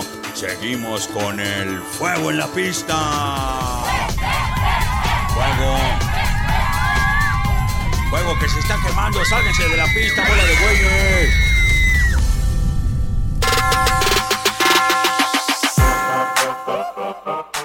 Este jueves continúa el mejor básquetbol del mundo con los partidos de la NBA. Los Boston Celtics, actuales líderes de la conferencia este con marca de 18-4, se medirán después de caer ante los Pistons por 118-108 el pasado lunes a unos 76ers de Filadelfia que continúan sorprendiendo a propios extraños con su joven plantilla que los ha colocado y mantenido dentro de la zona de playoff. Los subcampeones Cleveland Cavaliers que derrotaron 108-97 al hit de Miami el martes con 38 puntos, 9 rebotes y 2 asistencias de un motivado Kevin Love, consiguiendo así su novena victoria de forma consecutiva, buscarán continuar invictos visitando unos Hawks de Atlanta, que son penúltimos de la conferencia este con marca de 4-16 y que llegarán después de ser derrotados el sábado pasado por los Raptors de Toronto por marcador de 112-78. Unos Portland Trail Blazers que marchan cuartos de la conferencia oeste con récord de 13 partidos ganados y 8 perdidos, cuentan con una racha de 3 victorias consecutivas, la última ante los Knicks por 113-91, producto de los 32 puntos de Damian Lillard. Ahora, el conjunto de Terry Stotts tendrá una prueba difícil este jueves cuando enfrenten en el Moda Center a los Bucks de Milwaukee, que vienen de derrotar a los Kings de Sacramento el martes por marcador de 112-82, gracias a los 21 puntos, 5 rebotes y 5 asistencias de Eric Bledsoe. En otros partidos, los Bulls de Chicago irán contra los Nuggets de Denver y finalmente el Jazz de Utah visitará a los Clippers de Los Ángeles. Para Univisión Deporte Radio, Manuel Gómez Luna. Muchas gracias, Manuel Gómez Luna. Son las 11 de la mañana con 31 minutos en el tiranero. El en el tate tiradero Manuel Gómez. Luna. Oye, está nevando ya, la, qué bonita. ya, ven ya, en la nuestra época. cabina nevando. La época de, de la cocoa caliente. Época de bomboncitos, de regalos, de intercambio. ¿Por qué no hacemos un intercambio tú y yo, Leslie? ¿Intercambio como de qué? De besos o algo así. agasajo. Besos, caricias, abrazos. respeto, hombre. Todo eso. Leslie, bienvenida, ¿cómo estás? Muchas gracias, muy bien, gracias. Qué Ya bueno. Esperando el día de mañana con Espe- ansiedad. esperando el día de mañana, así como también muchos están esperando con, eh, esperando con ansia loca empedernida a un hombre que está allá en la línea telefónica. ¿Quién, Que además, quién? sobre todo las mujeres la están, lo están esperando. Se, ha, se ha convertido en un símbolo sexual, se ha convertido en la esperanza para muchas eh, señoras de 60, 70 años. Y jovencitas como yo Eh, también, ¿eh? También, también, pero ¡Qué pues más, más entre como 60 y 70 años. Con ustedes, Félix Fernández. ¿Qué pasó? ¿Qué coes? Ahora sí te maté. Pura amigo. jovencita, Félix. No, me, El, no- me mataste. el nuevo integrante de No menudo. me mataste, sino que ya veo que está rayando mis cuadernos, ¿eh? No se vale. Con Leslie, No ¿verdad? se vale aprovecharse de la distancia. ¿Cómo estás, mi querido Félix? Bien, bien, bien, gracias. Oye, Supongo oye. que ustedes también ahí con, con mesa llena, ¿no? Sí, tenemos como siempre mesa llena y... No sé si completa, pero sí llena. No, sí, completa no, pero llena sí. Oye, y, y nosotros los americanistas tristes, ¿no? Por lo que ocurrió el día de ayer en el partido. Eh, la verdad es de que el América, al menos yo en lo personal, y lo hablamos aquí eh, fuera del aire y dentro del aire, que he notado que un América está muy disminuido y va a ser bien complicado poder ganarle al equipo de Tigres en su casa y además con una ventaja, ¿no? Mi querido Félix, ¿cómo viste ayer la semifinal por Univisión? Sí, mi queco, pero disminuido en cuanto al nivel de juego, disminuido en cuanto a sus Yo pienso, yo pienso que disminuido el nivel de juego y mentalmente Las dos también. las cosas, dos cosas. ¿no? O sea, creo Las que. dos No sé, ¿tú cómo lo ves? O, o- o soy yo el que está matando a mi equipo? No sé, ¿tú cómo lo viste? Keco y Milton también, ¿eh, Félix? No nada más Keco. Sí, sí, mi Zuli, no, ya, ya veo, no, ya veo que están tirando la toalla. Este y, y muchos americanistas, Sí. ¿eh? que poca fe le tienen a su equipo. Pero bueno, es que... Yo no, también- Félix, yo no. tam- ¿Tú no? ¿Tú sí le tienes fe? Claro, ¿Crees Félix. que sucede el milagro? El a ver, vamos a empezar por esta. El América tiene ahí, maracanazos, Félix. No es un equipo sin ¿no? historia. Está, está el maestro Quiñones ahí, ¿verdad? Aquí estoy, Félix. Sí. Este es el maestro. Que No te me escondas, no te me escondas. No, no, Quiñones. estoy ver, aquí. dime en, en porcentaje, o sea, ¿qué, qué, qué porcentaje tiene el América de clasificar a la final después del resultado de ayer y de todo lo que ya tú has escuchado ahí, que han hablado de las bajas y todo ese asunto? Le doy un 40%. ¡40! 40% le doy. Fíjate qué positivo, qué positivo. Yo le doy- Al le- 40%. De, de hecho, de hecho, te, te digo algo, Félix. eh, al inicio de la liguilla hicimos este por ahí un planteamiento de quién para ellos llegaba a la final y quién era campeón. Y Luis Quiñones dijo que América iba a ser campeón. América campeón. Por eso el 40. Señores, Ameri- No, 40%. Por eso se dedica Mira, al béisbol.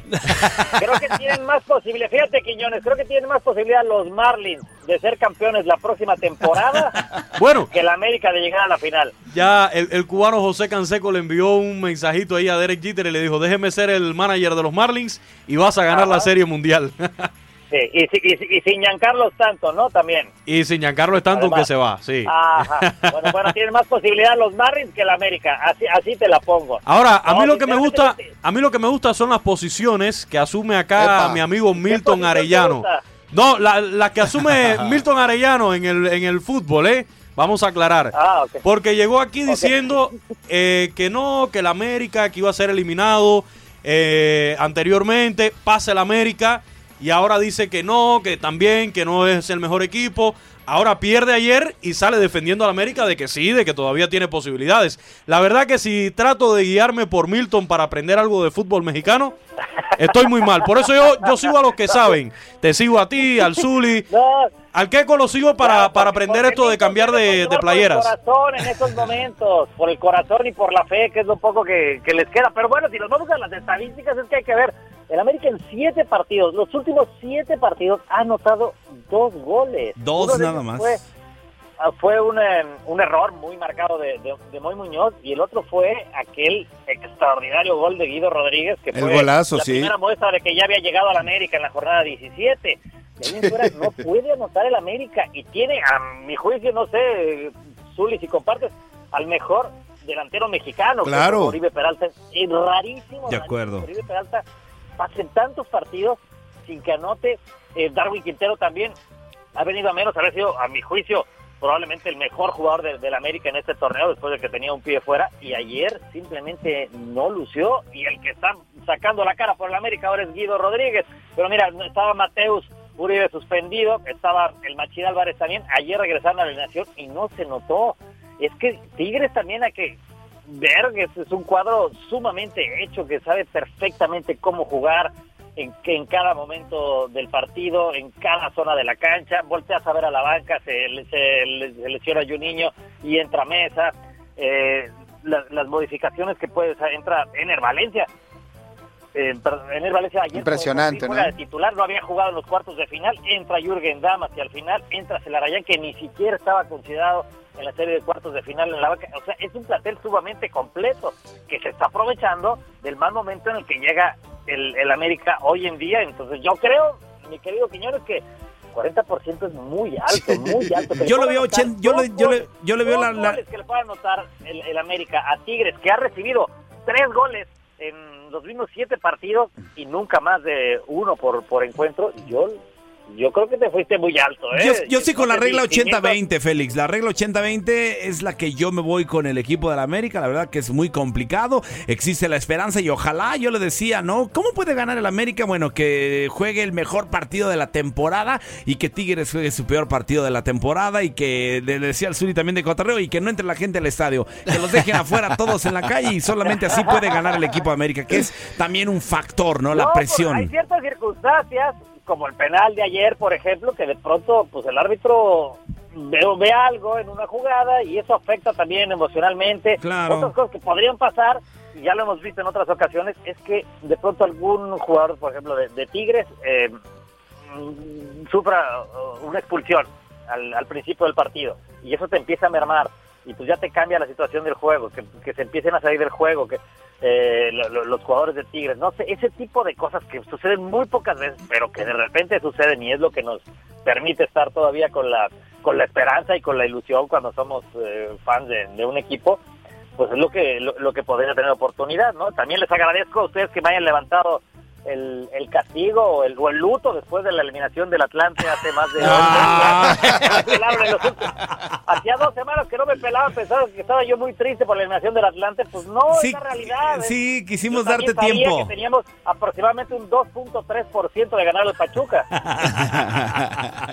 Oye, Félix, ¿cuál, es, ¿cuál sería el método adecuado? ¿Tú crees que hay un método adecuado para, para jugar la Liga Mexicana? Porque da la sensación de que específicamente en el caso de, de Tuca y en consecuencia los Tigres, ya no sé si sea a propósito que los hace arrancar ahí pian pianito, a media máquina, para que después en la parte importante del torneo, que obviamente Sí. es el cierre y la liguilla, comience a sacar la, la mejor de las virtudes. En el caso de Herrera, no es nuevo que le pase esto, ahora con América, pero también los dos torneos anteriores con Cholos fue lo mismo, ¿no? Llegó a, a ser super No, líder espérame, pero, por pero inercia. lo ¿no? de- l- yo creo que lo de Miguel Herrera es para, para aplaudirse. Solamente dos refuerzos este torneo. Sí. Rodríguez, que anduvo muy mal todo el torneo, y Mateo Uribe, que llegó tardísimo y además estuvo lesionado. O sea, prácticamente el mismo plantel Sí. que tuvo Ricardo Lavolpe lo hace clasificar y lo hace llegar hoy en día hasta la semifinal. Todavía demos el beneficio de la duda. Claro. Pero creo que Miguel en su primer torneo, después de su, de su regreso, ha hecho las cosas. Ah, no, no, no, no, yo- De acuerdo a cómo lo dejó la Volpe. No, claro, yo no, yo no, no, no es una crítica al piojo en general, coincido contigo. Sería un error matar a Miguel Herrera por esto. Finalmente está en una instancia Ajá. importante.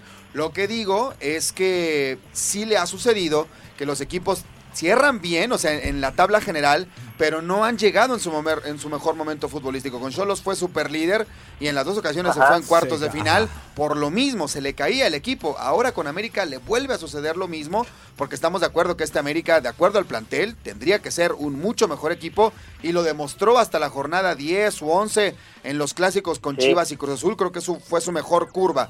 Y después vino Ajá. una declive importante. Entonces yo no sé si realmente hay una manera en la cual se tenga que jugar el torneo mexicano y Herrera tenga que evolucionar de esa forma. No sé, no sé tú qué opines, Félix.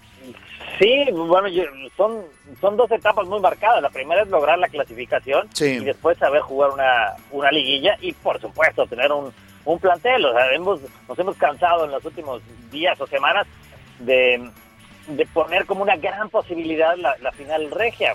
Pues claro que sí. ¿Y, y por qué? Porque volteamos a ver el plantel que tienen, porque volteamos a ver la solidez ofensiva y defensiva que tienen, porque volteamos a ver eh, técnicos que están eh, pues sumamente arraigados con, esos planteles y eso por supuesto te va dando eh, ma- mayores posibilidades. El, tema del, del gol de visita en, en la liguilla es un factor bien importante, por eso no vemos partidos muy atractivos, sobre todo en la ida. En la vuelta sí, los partidos de, de- de vuelta se han vuelto muy atractivos precisamente porque el gol de visitante. Entonces, lo que salen los equipos en los partidos de ida es a no recibir gol, porque cuesta muchísimo recibir un gol y sobre todo si es de, de visita. Entonces, por eso hemos visto varios 0-0, 1-0, este, partidos especulativos y esa es la manera de jugar también la liguilla. Entonces, por lo que hemos visto en estos en estos últimos años es, para el partido de ida, que no te anoten y en el partido de, de vuelta, eh, si eres visitante, entonces con un gol obligas al local a hacer dos.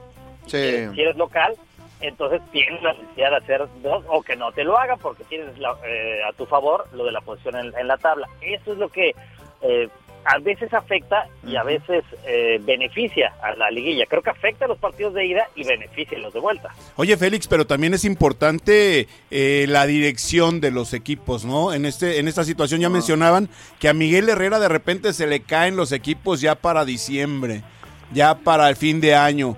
Pero dentro de todo esto, el que conoce a la perfección y tiene bien medido el fútbol, sobre todo el mexicano, eres el Tuca Ferretti, Ajá. ¿no?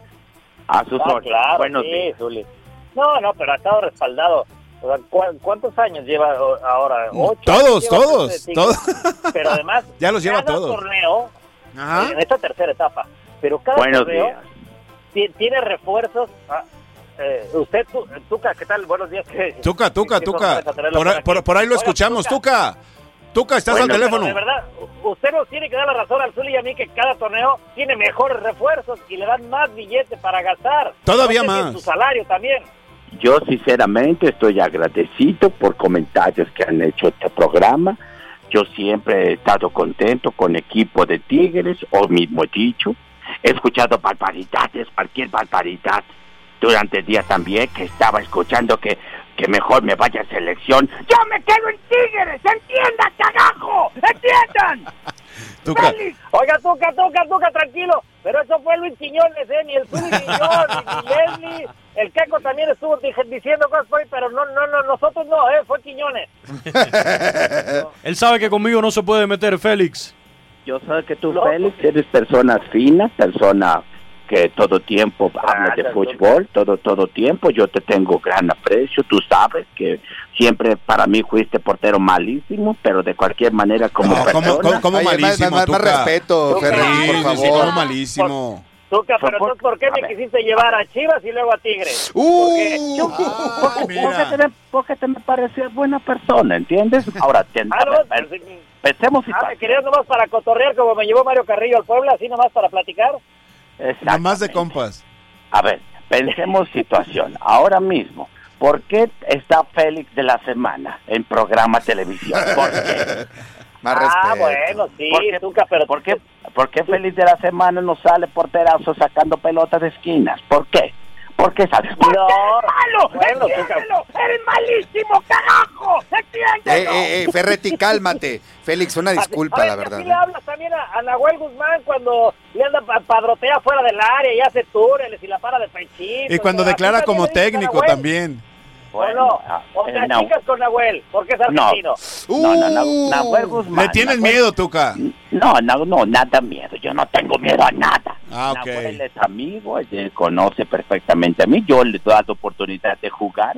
Yo le digo, a ver, Nahuel, juegas juego como tú quieras, diviértete, cancha y él se divierte. Sacamos resultados. Equipo Tigres está otra vez prácticamente final. Y los del América van a pelar otra vez. Oye, Tuca, pero ¿por qué nada más 1-0 si pudiste, tu equipo pudo haber metido más goles? Definitivamente, mi equipo jugó siempre a frente, tratando de apabullar al rival, pero América metió camión. Yo no entiendo a Piojo. Yo, yo vi el de Tigres, eh, el- al final del partido yo vi el camión de Tigres ahí en, en- en- en el campo, ¿eh? Es normal, Javier Ledesma, Zuli, es normal. Equipo rival se va al frente, tú sabes, equipo equipo que va ganando, se de iniciativa y después te vas al frente y metes gol. Es no me extraña que tú seas hombre de fútbol y que no sepas cómo juegan las estrategias. No, no, no. Por favor, Zuli, entiéndelo. Por eso te preguntamos, Tuca, tú que tienes... América metió el camionazo contra Cruz Azul en la vuelta. Claro. ¿eh? ¿Y por qué no La última media hora, uh, Ahora hablan de penal, que no fue penal, por favor. ¿qué? ¿Para qué se moche manos? No era penal. manos. ¿Era, ¿Era penal o no era penal, Félix? Era penal, claro. que No, no. Claro que No, no, qué buena retratada. No vas a decir que sí fue, ¿eh, Tuca? Pegó cachete izquierdo. ¡No! Cachete izquierdo. Es señal de que es penal. Cachete izquierdo. Mien- Lamentable. Miente por convivir, Félix, miente por convivir, dile algo. Métele un correctivo. Cachete izquierdo es mano ahora. sí, después le toca la mano, pero ¿cómo lo va a controlar? ¿O tiene tan buen toque el cachete que se la tira la mano? Efectivamente, ya fue circunstancial. Pegó mano, pero aquí lo grave es cachete izquierdo. Que pegue cachete izquierdo es grave y lo dice el reglamento y lo acabo de revisar con André Pierre Quiñal. Saluda gente, André. Hola, Ferri. Félix es un, es un guiñá que habla como Kiko, no sé si te suene. sí. ¿Y no será el otro francés que tienes ahí en el, el plantel, Tuca? ¿A Colo? ¿Ese que no lo llevas ni a la banca?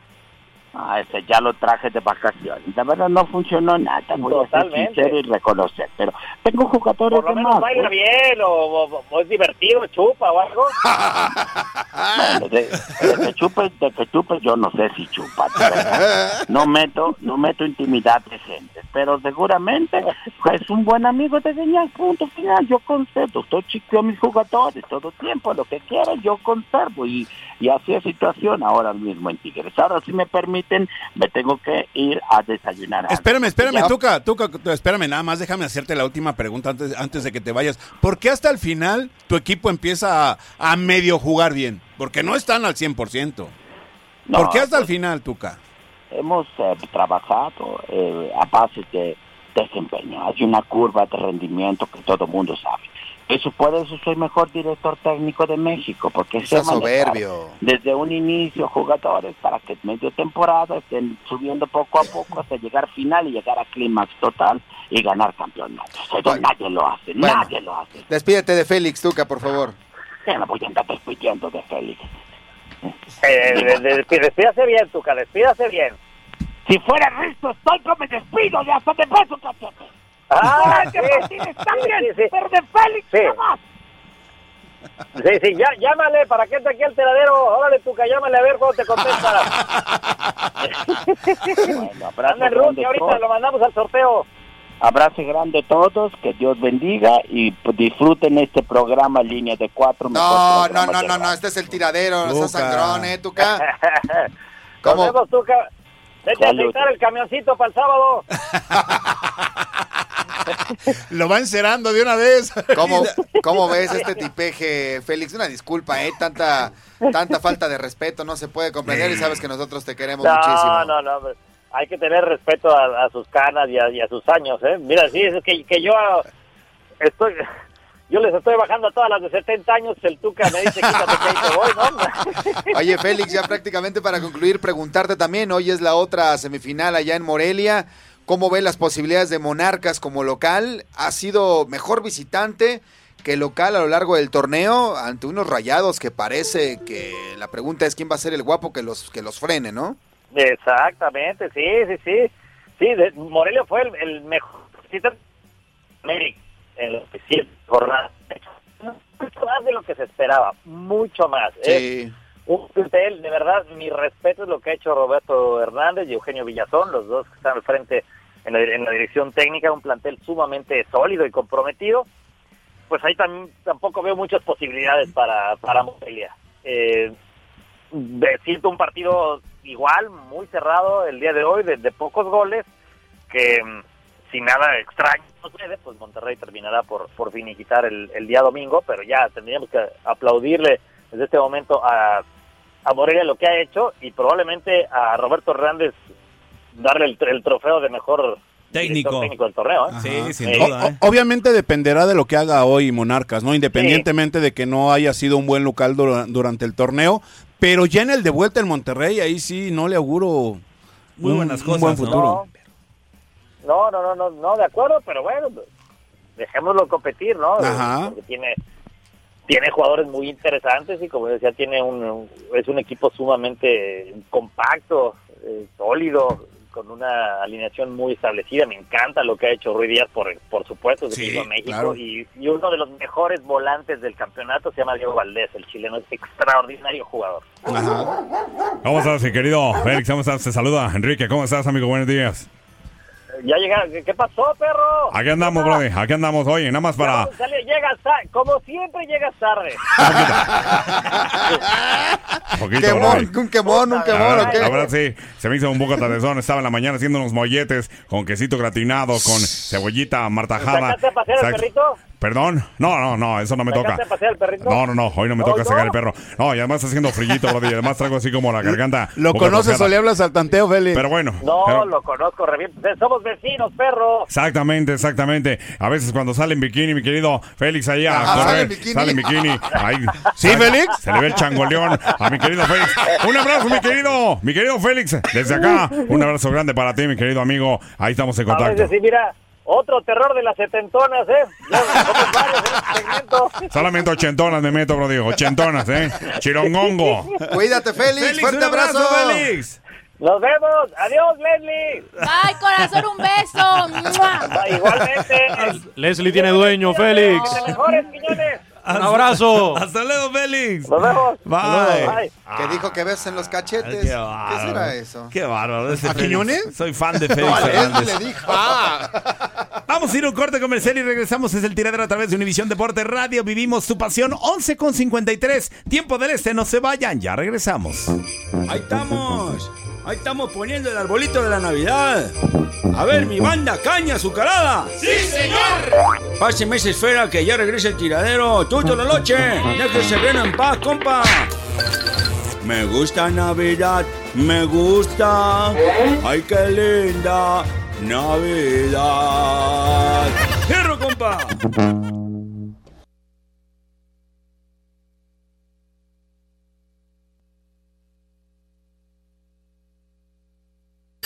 Esta noche en el noticiero, los Reyes Magos se pierden. Sí, se pierden el corte comercial por ir en búsqueda del tiradero. Acá, hijo. ¿Hay ponche? A ver, sírvame unos dos con piquetito, por favor. En lo que regresamos al corte del tiradero navideño. Todo esto y mucho más esta noche en la posada, digo, en el, en el programa.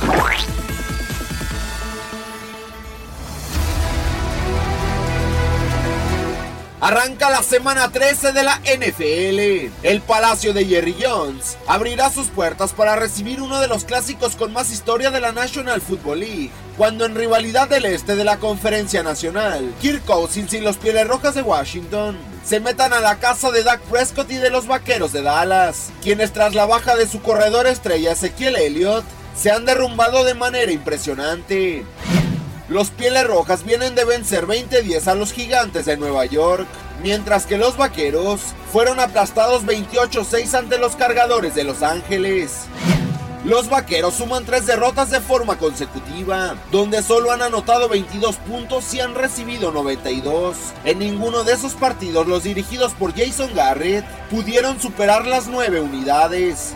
En los tres partidos, Dak Prescott sin duda ha resentido la baja de Ezequiel Elliott. Y es que el mariscal de campo de los vaqueros tiene cero pases de anotación y ha sido interceptado en cinco ocasiones. Por su parte, Kirk Cousins se convirtió en el primer mariscal de campo en la historia de los Pieles Rojas, con 3.000 yardas aéreas en tres temporadas consecutivas. Y ahora el surgido en Michigan State buscará aprovecharse de la defensiva de los de la estrella solitaria, que en los últimos tres partidos han permitido 1.230 yardas. Además, Cousins con un pase de touchdown se convertiría en el primer coreback en la historia de los Pieles Rojas en tener tres temporadas consecutivas con 20 o más pases de touchdown. En 2015 lanzó 29, el año pasado 25 y en este ya acumula 19. En esta añeja rivalidad del Este en la Conferencia Nacional, Vaqueros y Pieles Rojas se han visto las caras en 112 ocasiones, 68 victorias de Dallas, 42 de Washington y 2 empates. Los de la Estrella Solitaria han ganado 4 de los últimos 5 juegos en esta rivalidad. Todo está listo para que en Arlington comience la semana 13 de la NFL, el último cuarto de la temporada 2017, donde ambos equipos se encuentran agonizando, pues Pieles Rojas y Vaqueros con 5 victorias y 6 derrotas se juegan sus últimas cartas rumbo a los playoffs. Para Univisión Deporte Radio, Gustavo Rivadeneira. Gracias, gracias. Gracias. Gracias. Ya está lista. Gracias, Gustavo. Ya, está, lista. Ya está lista. Para ¿Quién? ganar billetes. Sí, la vi ¿Contra que quién está- la quieres? ¿Contra Mayweather? ¿Contra McGregor? ¿Te, te gusta el boxeo? ¿Contra el Canelo? ¿Te ¿Contra la güera Sí. Mendoza? Sí me gusta el boxeo. Contra la, güere- contra la güereja. Marilena Saldaña. En un mes la llevamos a Las Vegas y nos llenamos los bolsillos. Bueno. Yo soy su entrenador. ¿Pero la vamos a llevar a Las Vegas? Sí. ¿Sí? A una pelea de boxeo, Ah, Zuli. Ah, sí, Ah, vale la pena aclarar. no se vayan a Sí, malpensar sí, las cosas. sí, Hablando de Y belleza, luego señoras y Vegas y señores, aquí está Leslie Soltero. Ay, sí. Ay, ¿y mis porras? ¿Y mis porras dónde están? qué feo recibimiento, ¿eh? sé, qué bárbaros, ¿eh? Oigan, lo que sí me hace sentir muy feliz es que ya de cajón México es campeón en Rusia 2018. ¿Cómo? De verdad. ¿En serio? Yo lo Digo, dije, yo lo dije. no precisamente en el fútbol, sino en las redes sociales. ¿Cómo? ¿A poco sí? Mira, sabemos de antemano que los mexicanos siempre estamos apoyando a- al fútbol, a nuestra selección, y de hecho esto se demuestra a través de Twitter, Instagram y Facebook. Según eh, un estudio, la selección mexicana es aquella que tiene más seguidores en estas, en estas tres plataformas de redes sociales y encabeza el listado de todos los países. De, de, de los 32 países que van a estar en Rusia, México es la que tiene más afición en las plataformas digitales. Eh, Con un total de 18.373.310 seguidores, sumando, como mencioné, Twitter, Facebook e Instagram. Le sigue muy de cerquita Brasil con 18.302.940 seguidores. Como número 3 está Inglaterra, luego le sigue Francia, luego la Alemania, Colombia, Argentina, España, Portugal y Japón.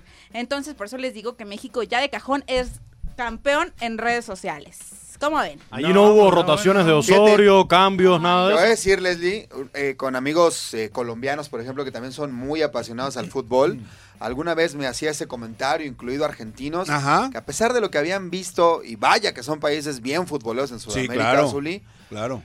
que ellos sentían que, la- que el, que el tema de México era otra cosa. Sí, es ¿sabes? otro Es nivel. que el- el- la, la pasión de ustedes, me decía, es muy desbordada. De pronto a lo mejor en los estadios se puede reflejar diferente. Sí. Pero en todo este movimiento del negocio, de las redes sociales, de ser tal vez un top 3, ¿no? Para no decir otra cosa, un top 3 de los aficionados que más van a un mundial de fútbol, la venta de tickets, la venta de playeras, es desbordada la fiebre por el fútbol Por el en fútbol, México. sí, Eso es claro. impresionante. De hecho, yo también se los mencionaba por aquí que, que los mexicanos estaban entre los aficionados que compraban más boletos para ir a ver al Mundial. De hecho, hace unos días salieron a la venta la segunda fase de boletos, se acabaron en apenas 10 minutos y son muchísimos los mexicanos que ya están apuntadísimos para ir a apoyar hasta Rusia a la selección mexicana. Tú me ponías el ejemplo de Sí. Colombia. Bueno, a la afición colombiana sí aparece Colombia en el ranking de los que tienen más seguidores, Claro. pero México le gana por 10 millones. O sea, No, Colombia bueno. tiene Nada más. 8 millones y México Bueno, tiene 18 millones y También cacho. puede ser un poco proporcional al número de habitantes, ¿no? Claro, Sí, claro. Sí, eso también Claro. es importante Entonces, eso me hace preguntarme, ¿ustedes ya siguen a la selección mexicana en todas sus plataformas? Yo lo sigo en Instagram y en Twitter Yo también. Yo también lo sigo, claro, por ah, supuesto. bueno, más les Arroba vale mi porque selección. hay que hacer que este numerito crezca, ¿no?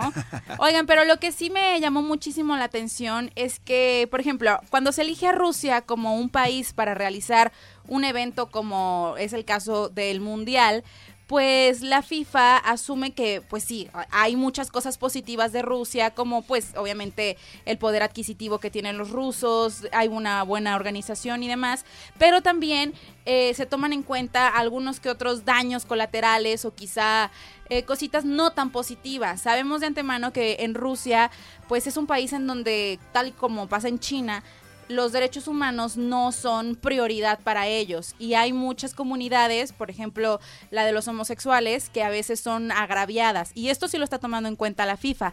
De hecho, hay un, una organización heredera del Football Against Races que se llama FAIR. Entonces, esta organización se encarga de vigilar cuestiones como el racismo o la, homo- o la homofobia en este tipo de eventos.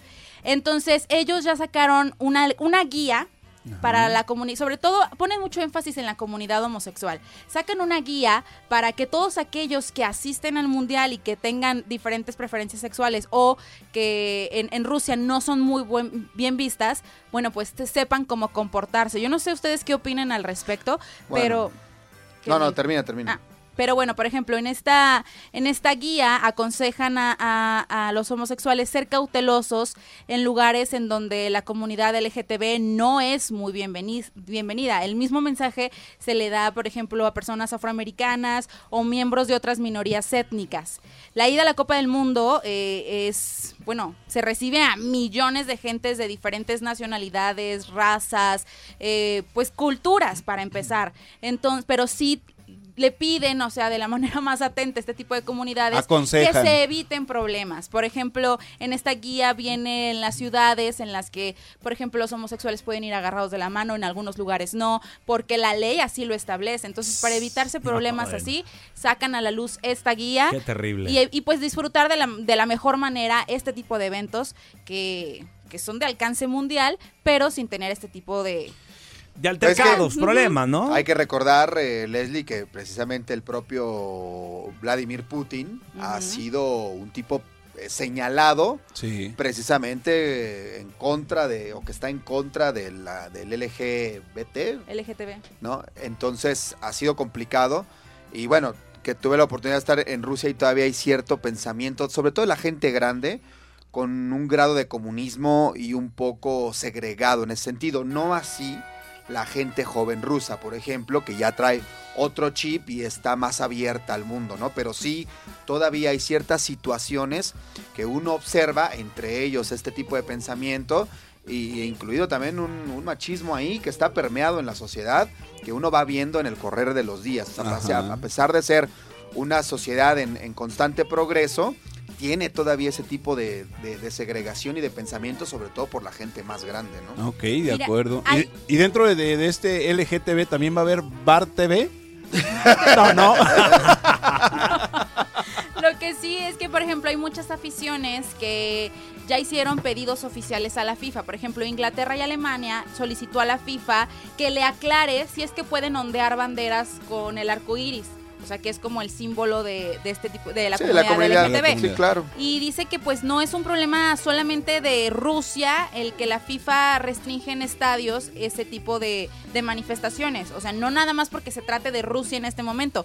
En ningún otro lado la FIFA permite que, que se ondeen las banderas de- del arco iris. Del arco iris. Pero también en el caso de Fair le solicita a la FIFA que también sea muchísimo más clara en este tipo de posiciones, no solamente en Rusia, o sea, en general.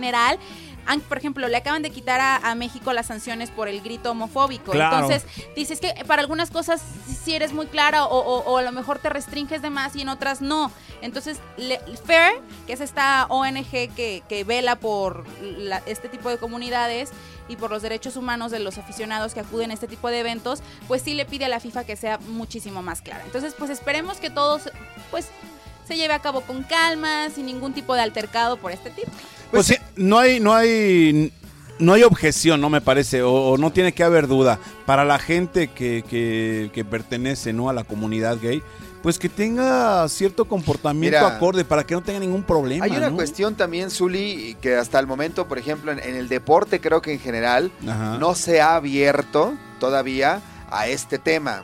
Futbolistas. Se ha ido aceptando poco a poco, etcétera, ¿no? Mucha gente ya va debe declarando, muchos jugadores. Pero en realidad son muy poquitos. O sea, ¿cuántos casos de un futbolista profesional de talla internacional, por decirlo, han salido a la luz? Pero tú crees que hay, que, hay muchísimos más, Yo no sé si muchísimos, más. muchísimos. Sí, pero sí lo muchos debes que- de haber, Zuli. ¿Tú crees que no? Claro, por supuesto que sí. Me cuesta- Es que me cuesta es que ese es el creerlo, tema. ¿no? Es, es irse abriendo y en ese sentido, no solamente la FIFA, sino el deporte en general, no se ha dado a la tarea realmente porque a lo mejor hay cierta Tienen opresión, miedo, ¿no? tienen miedo a ser señalados, por supuesto. Mira, pero de cuando qué se han dado hay, casos de, de- de festejos ahí raritos, que ha habido algún beso o algo, inmediatamente es muy señalado por la prensa internacional, ¿no? Por ejemplo, de- hablando de, de- de festejos de futbolistas. Pues Pero mira, seguro el- que los hay, El, video de Pibe Valderrama agradeciéndole a Mitchell que le hizo. Exacto, eh, la Ah, agarró. bueno, pero es- agarró. el- Sí, el- pero era para una tacto, campaña sí, en contra de, de- Bueno, que más bien invita a la gente a hacerse chequeos Claro, en contra del claro. cáncer de, de- de próstata y de. Lo cierto es que también es raro, Leslie, ver una, una bandera del arco iris alrededor de un estadio. ¿eh? No, Digo, es que no lo permite la FIFA. No, no, no, no, no, pero ¿tú crees? ¿Y cómo no lo va a permitir?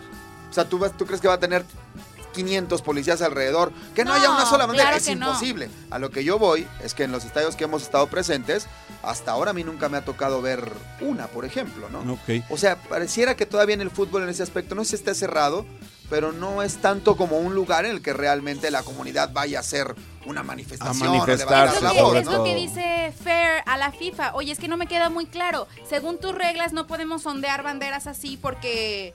Pues, ¿Por qué no? Entonces estás de alguna manera discriminando a la comunidad LGTB. Ah, pero entonces sí eres muy respetuoso cuando hacen el grito homofóbico y tanto que Claro. sancionas a, a- a México.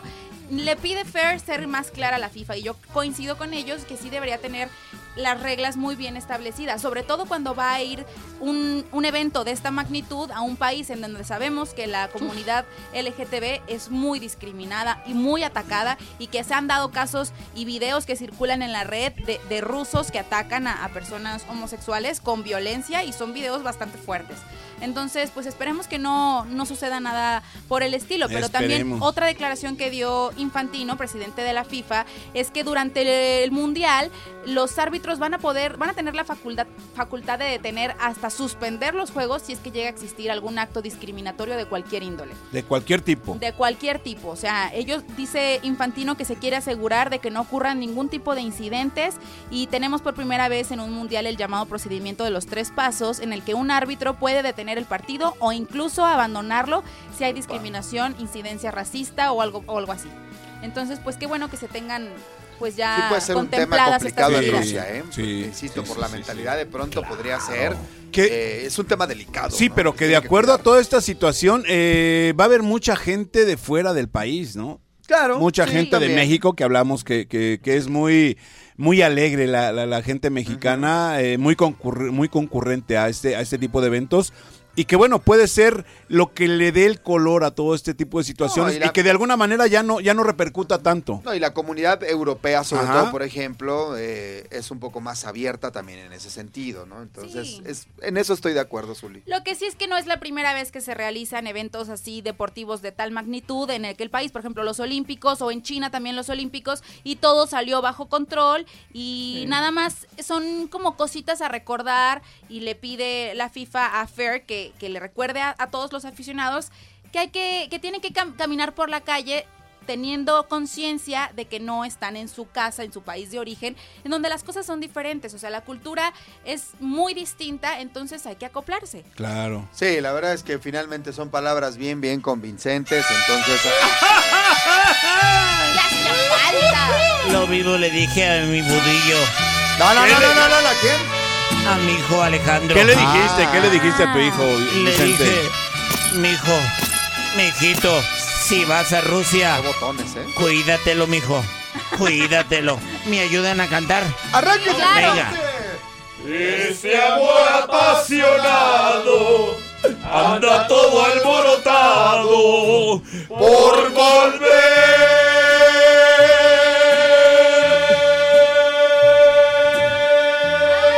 Claro. Hijos de la hada. Ay, ya, más respeto a don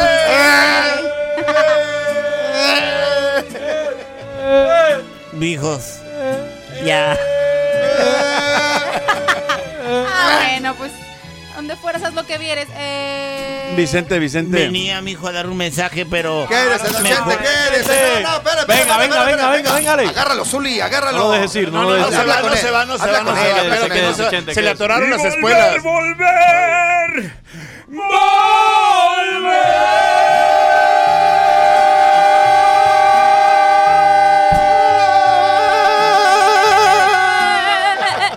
Ya, ya. No, no, espérate, espérate, Vicente, no se va, Vicente. Espérate, Vicente. Agárralo, Zuli.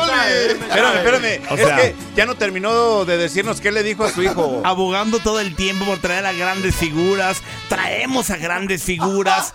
Y de pronto. Ustedes la corren así de fácil. No, no, no, nadie no, no, no es posible. También es muy sentido, estamos. No, no, no, ahí viene, ahí viene, ahí viene otra vez, ahí viene otra vez. Venga, Chente, ¿quién lo quiere?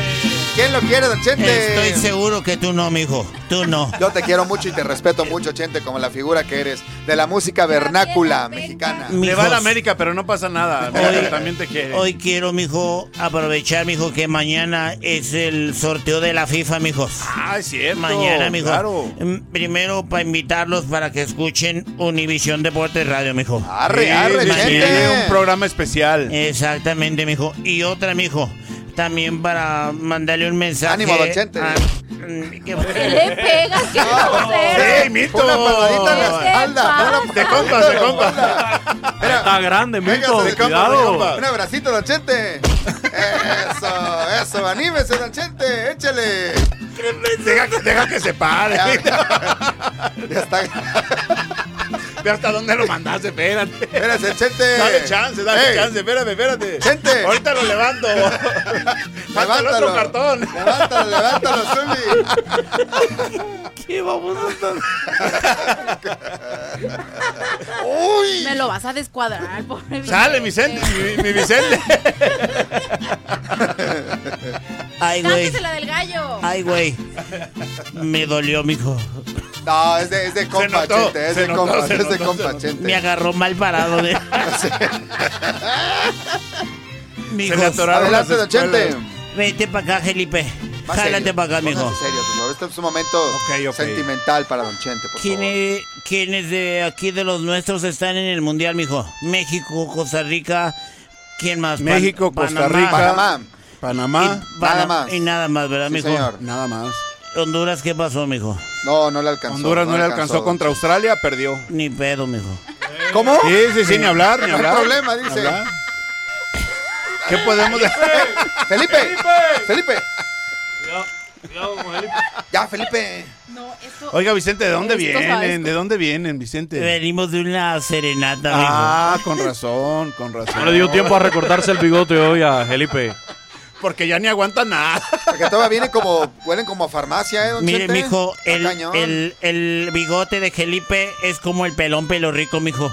Le apachurra, mijo, y sale y sale el mendigo bigote, mijo. Como el pelón, pelón rico. Pero, mijo. ¿Le gusta el pelón, don Chente? Pero rico. ¿Y a su hijo? Pobre, ¿no?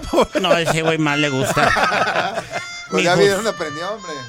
quiero mandarle un saludo a, a los mexicanos, a los costarricenses, como le dicen ticos, ¿verdad? Sí, señor. Y a los panameños, los canaleros, mijos. Sí. Desearles, mijo, por esta, por esta, mijos. Por esta también, ¿no, que les vaya bien en el sorteo y que nos toque pues, no tan complicado, mijo.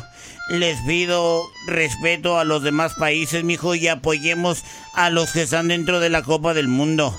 Sí, sí, sí va a ser México, importante. Panamá, Costa Rica, mijo, son nuestros representantes, mijo. Qué mensaje. Los que van a sacar como todos los días, mijo. No, y, los, y- y pana- acompañándolo con Felipe. los panaderos. Llega más. Mecánicos. ¿Los qué? No me hagas reír, mijo. No, pues yo no. ¿Y Giro, ¿y Giro qué opina? Vete, Giro. Mi gallo, mijo.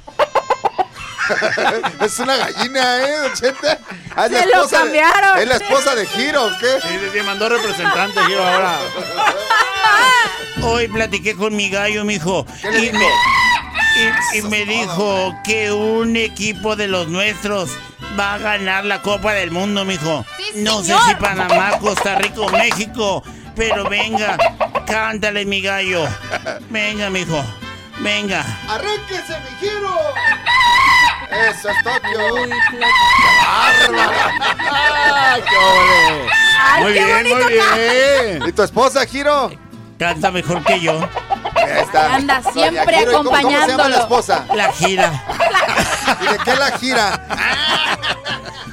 No, mijos, ya, ya en serio, mijos. Yo, yo, yo de veras le digo a los paisanos, a todos los que están aquí en Estados Unidos trabajando día a día en el campo, mijo. Sí, señor. En los restaurantes, lavando trastes, en la obra. ¿Qué les dice? sea. ¿Qué les dice, Les Vicente? digo que sigan echándole ganas, mijos. Sí, señor. Gracias a nosotros, mijo, los que trabajamos diario y que diario a las 5 de la mañana estamos de pie, mijo. Este país, Uniter Estates, es quien es por nosotros, Eh, mijo. Claro, claro. Simple y sencillo. A ver, eh, Felipe, te, te digo. Ya, espérate, Dele chance, dele chance, Vicente, Vicente, tranquilo. Vicente. Dele chance, Vicente. Ya ¿Viste llegué. ¿Cómo caminó? Sí, rápido. Eh, yo le dije en la mañana, Felipe, córtate el bigote. Y no me hizo caso y ahí está el resultado, mijo. Ah, se le atora el pelo en la armónica, el bigote. con- ¿Se le atoró qué? El, pe- pelo del Ah, el bigote pelo, la el pelo, armónica. el mi- pelo, el pelo. Entonces, Hable bien, don ¿y, y en qué estaban, mijos? ¿Eh? Y Pues que estabas diciendo que a los mexicanos. ¿Alguna, alguna la recomendación para la gente mexicana de acá de Estados Unidos que va a los mundiales, que, va a Rusia? Que, se no- porten bien Que se algo. porten bien, mijos, porque allá los rusos son medio payasitos, mijos. Ajá. O sea, son medio especiales, mijo, la policía y todo, mijo, que se porten bien, que no hagan dagas y que no se anden miando ahí donde sea, mijo. Donde, sí, sí, sí, sí. Va a haber mucho hielo y todo esto, mucha nieve. Exactamente, que eso mejor llen- rellenen el vaso, mijo. Oiga, como que Felipe ya está tocando de malas, ¿no? Ya sin sentimiento, oiga. Don Chente. Perdón, mijo, perdón. Es que... Anímese, don Chente. Anímese, don Chente. Tranquilo, Felipe, Felipe, Órale, tranquilo, Chente. Felipe. Ya nada más le dicen Nada más, mijo, Lipe. más quiero, vine a decirles, mijos, que los quiero mucho. Muchas y gracias, los don quiero ver triunfar. Ahí nos vemos, mijos. Oiga, Chao. nomás. Qué bárbaro, ¿eh? Se ve tan varonil con sus rápido, escuelas. Sí. No, no, no. mi- Qué bárbaro, Qué qué Le sacó, le sacó filo a las, a las escuelas. Corte comercial y regresamos. Es el tiradero, la última parte de este programa. Está de regreso. El tiradero navideño regresa. Navidad, Navidad, hoy es Navidad. ¡Woohoo! Vamos a brindar con cerveza y este hermoso trozo de chuleta. ¡Pum! Vamos a un corte. ¡Woohoo! La Navidad del tiradero. ¡Ay, qué bonito!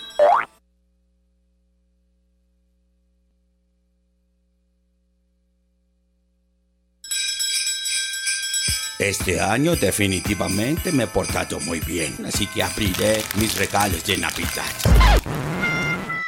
¿Qué carajo? ¡No me trajeron nada! ¡Estoy hasta la...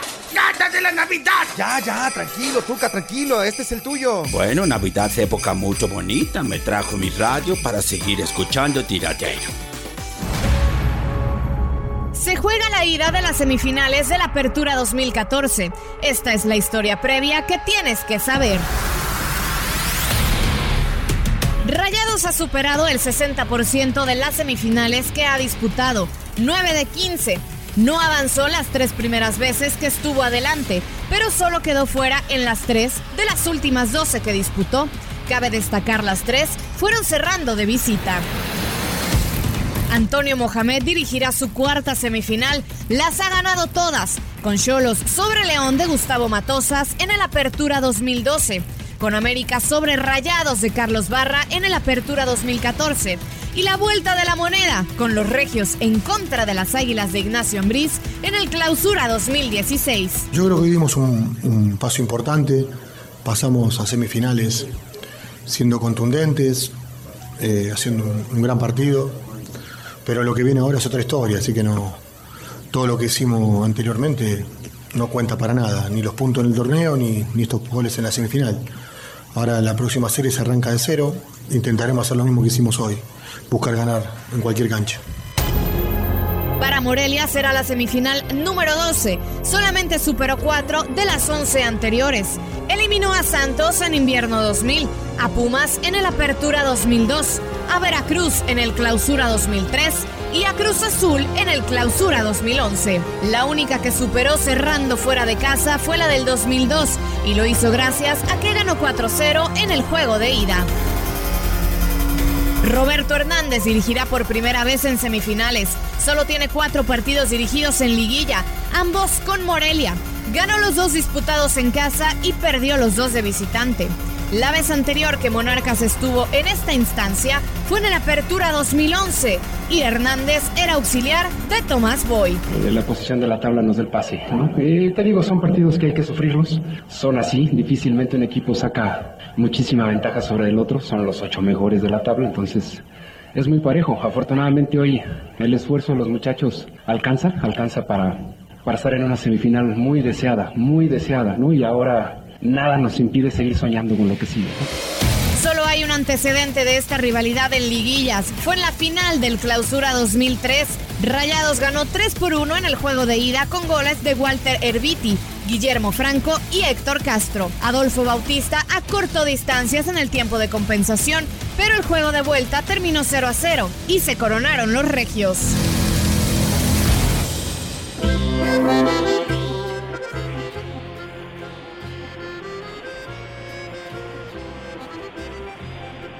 ¿Qué tal amigos? ¿Cómo están? Me da mucho gusto saludarlos acá desde Rusia en un acontecimiento histórico aquí en Chen TV. La primera vez que estamos transmitiendo para todo México y la Unión Americana este evento deportivo que es ¿Cómo? el ¿Cómo Mundial Chen de el 2018 aquí en Rusia. Un frío bastante fuerte, no les voy a mentir, que está haciendo aquí en, en Rusia, pero muy contentos, muy abrigados, con unas botas afelpadas que me traje desde Pero, allá. Antonio, ¿qué pasó ahí? desde- ¿Qué pasa? ¿Qué está pasando, Allá Antonio? desde San Francisco del Rincón. Quiero agradecer a todo mi equipo de producción aquí en Chen TV por estar desde Rusia ¿Ya cambiamos? conmigo.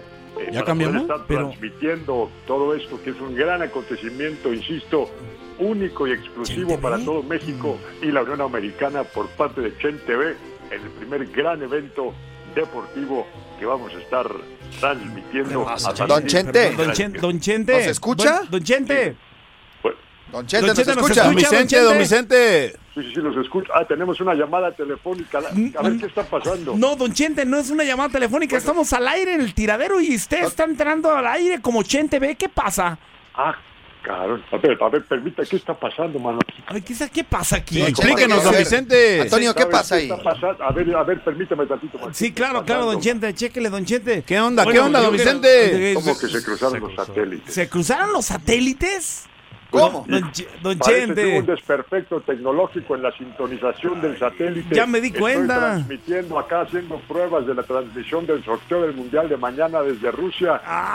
Ah, don Chente, qué guardadito se lo tenía. Y, y ya Hijo, terminó, mano, ya su, me- ya terminó ya su prueba, su ensayo, ¿verdad? Ya me balconí solo, mano, era una sorpresa. Pero como locutor se escucha muy bien, don Chente. ¿eh? Bien, se escucha muy bien. Respetos, no, ¿eh? no me oigo, no me oigo nervioso, no me oigo No, no. nada, Trae un nada. ritmo además usted Sí, fuerte, estoy fluido, ¿eh? estoy fluido, confiado, porque he estado tomando clases de oratoria para poder estar frente al cuadro, porque me ponía muy nervioso. Me sudaban las manotas, man. Ah, qué bárbaro, Y eso, eh, el, que el hecho de que a usted le suden las manos es que le sude casi todo el cuerpo, Por eso ¿no? te digo, man, me tenía que poner cubetas abajo porque estaban estilando las manotas. Ahora, ya como lo escuchamos ahorita, capaz que sí, anda- sí andamos quitando a Luis Quiñones, ¿eh? Bueno, muchísimas gracias por ese cumplido, pero tampoco me le quiero quitar el empleo a nadie. Yo Gracias, los gracias. derechos de nadie. Al Ahora, contrario, ¿no? Al ¿sabe contrario. Qué, qué frío está haciendo ya cama. ¿Cuántos grados están haciendo por allá en Rusia, don Chente? Hoy- ahorita más o menos la última vez que vi el termómetro estábamos a 2 grados. Dos Bajo grados. cero. Bajo cero, dos bajo cero. que apenas está empezando esto, que vamos a llegar por ahí en unos en unos cuantos días, vamos a estar por ahí de los menos 15. No, Ah, no, no, no, Chiqui, pero qué necesidad, pudiendo haber estado acá en León, Guanajuato, Sí, en el mano, mira, yo ranchito. es lo que les dije a la gente aquí del proyecto 80B, pero me dijeron que era muy importante que yo estuviera acá, era muy importante que la gente que ve 80B me viera a mí mismo aquí para que supiera lo comprometido que estoy con este proyecto. Eso sí, don ¿Cómo anda vestido, Chente? Pues mira, ahorita, mano, me mandé a hacer allá a San Francisco de Rincón con, mi, con mis fabricantes de confianza unas botas afelpadas. Por dentro, ya ves, traté de hacer una mezcla con las botas de cosaco y las botas rancheras. ¿De piel Oiga, de qué, don Vicente? Don Chente. Sí. ¿La señal de 80 va por AM o se se escucha ahí como con, con mucha Con ruido, es parte del ruido, ¿no? Bueno, es parte del ruido de estar del otro lado del mundo, mano. A pesar de que las telecomunicaciones han avanzado mucho, todavía ahorita no tenemos presupuesto para un satélite hi-fi. Ah, ¿Un satélite muy qué? Vamos a estar en un satélite hi-fi. Vamos a tener ahorita todavía un satélite más o menos de la época del- de, la, de la perestroika, man. Ah, ya, que sesentero, sesentero, don Está Chente. sesentero, más o menos, está retro, pero como te digo, ahorita De, viene lo de acuerdo al logo viene- también del mundial. Exactamente, viene lo vintage, viene lo retro, muy a la moda. Entonces ahorita vamos a estar transmitiendo como si estuviéramos en el 68. Se dice, Chente, que estoy viendo unas fotografías de usted y el look que trae en cuanto al outfit. Es ¿Qué parecido al de la araña negra, ¿no? No sé si, si- si le haya hecho usted un, un- Sí, un bueno, honor, claro, pues. El gran Yacine, que era de mis ídolos cuando yo era cuando yo era joven, que lo veía jugar en aquel Mundial del 70 y en algunos otros. Y por eso traigo este... Ahorita voy a estar... De primero 1870, ¿verdad? con- le están voy a estar hablando. Primero, primero con unos eh, pantalones entallados que a mí la verdad sí me están apretando acá la entrepierna, pero Sí, dicen que así es el look, man. Sí, como Ah, trajera usted legging, don Chente. Exactamente, pues sí me veo medio, me siento medio ridículo. Y- ahorita- Oiga, y luego con las botas, don Vicente. Como Con traje de- linterna negra. Como traje de linterna negra, exactamente. Con esta gabardina. Esta gabardina, fíjate que sí me gusta, esa la compré en una tienda de segunda mano. Dicen que esta sí era del ejército soviético. Oiga, don Chente, ¿ya, habla, ya parla usted el, el ruso también o cómo le está haciendo? Pues mira, estamos ahorita en este momento tomando algunas lecciones. Todavía no estamos Sí. completamente dominando, como te podría decir. Pero ya casca algo, ya casca algo. Cascamos algunas palabras, ¿Cómo, algunas expresiones. ¿Cómo qué sería, don Chente? Más o menos, pues, casqui, trasqui, discara, trascara, y carstirica, prosficoasqui, prosquitas, traca, proscara, prestra. ¿Y eso qué quiere decir, don ¿Qué- qué Vicente? Eso quiere decir, tengo un frío de la chingada. Sí se notó, sí se notó.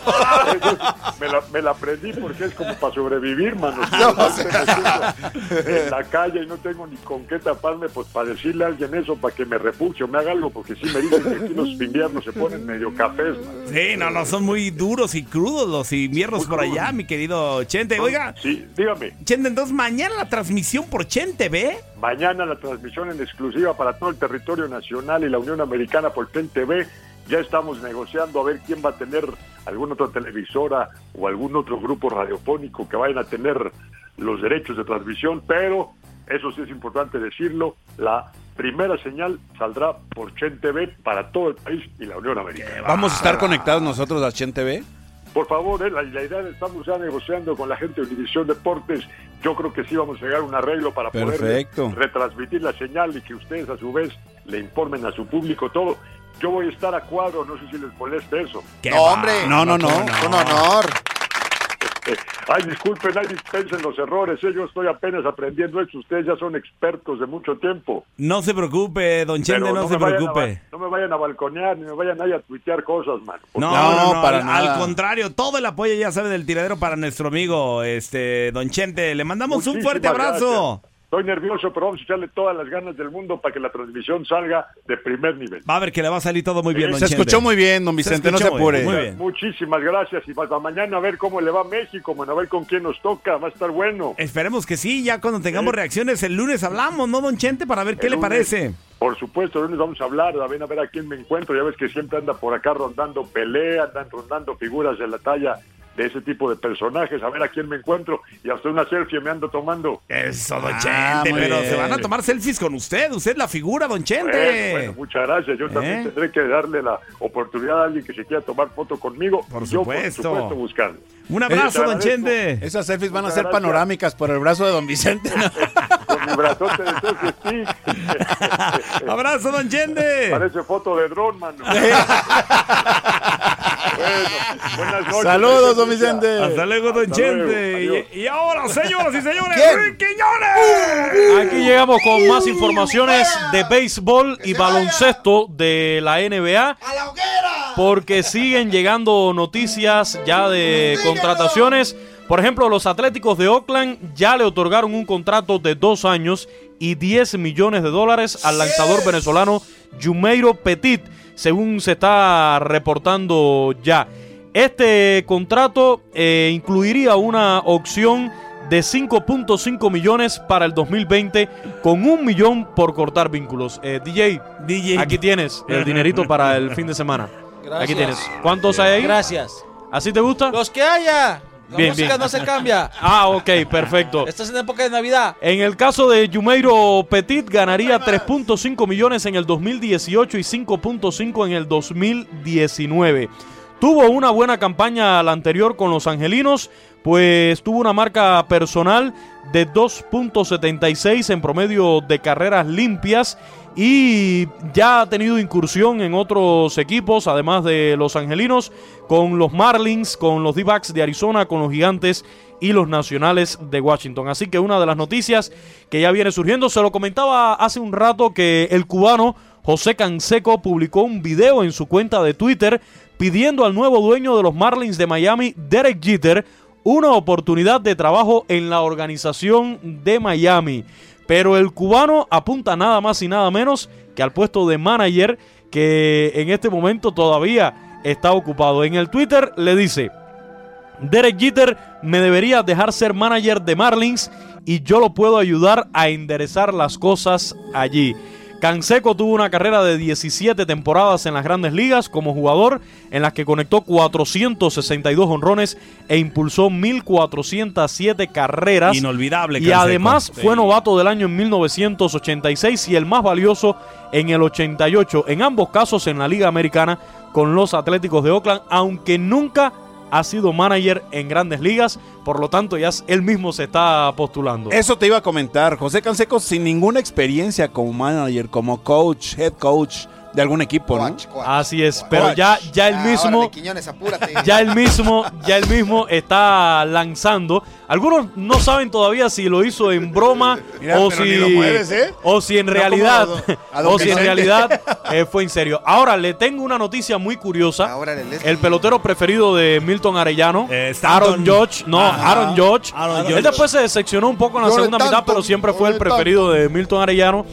Resulta ser que recibió 10 votos en la elección para alcalde de Nueva York. ¡Ay, no! 10 votos. Así es. La popularidad de el toletero de los Yankees de Nueva York apareció inscrito a mano en 10 papeletas de la elección para alcalde de la ciudad de Nueva York, pero nuevamente el ganador fue Bill de Blasio, que fue reelecto con 713.634 votos. Ay, creo que muchos. Hay que señalar que también recibió votos el ex manager de los Yankees, Joe Girardi, y el ex capitán del equipo Derek Jeter que recibieron dos votos en estas elecciones para alcalde de Nueva York. Esto demuestra también la popularidad de los deportistas, Zuli. Sí, claro, sobre todo ¿Nunca recibiste Yankees, ¿no? votos por allá por Guadalajara? No, no, no, fíjate que no, nunca. Mira, llegó Santa.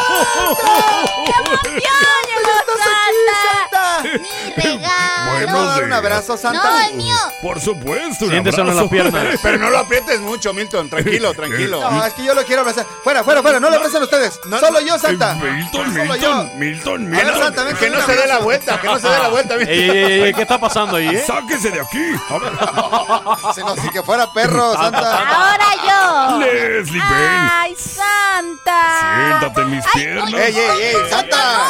No, soy. A ver, Me Leslie, apretujó, ¿eh? ¿qué Santa. quieres desear el día de hoy? Yo, el día de hoy. ¿Qué vas a desear?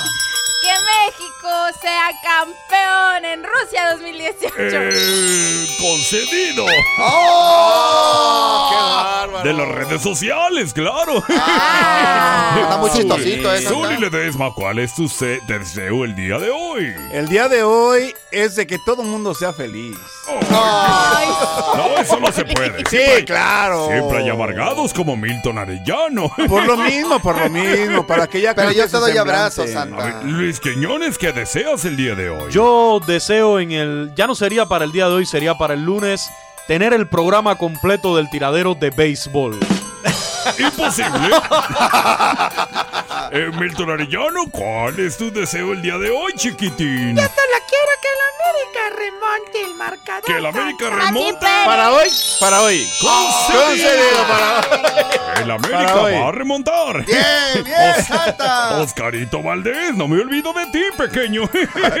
¿Qué Es? Elmo, es Elmo. Que el partido de hoy de Monterrey contra Morelia haya muchos goles. ¡Concedido!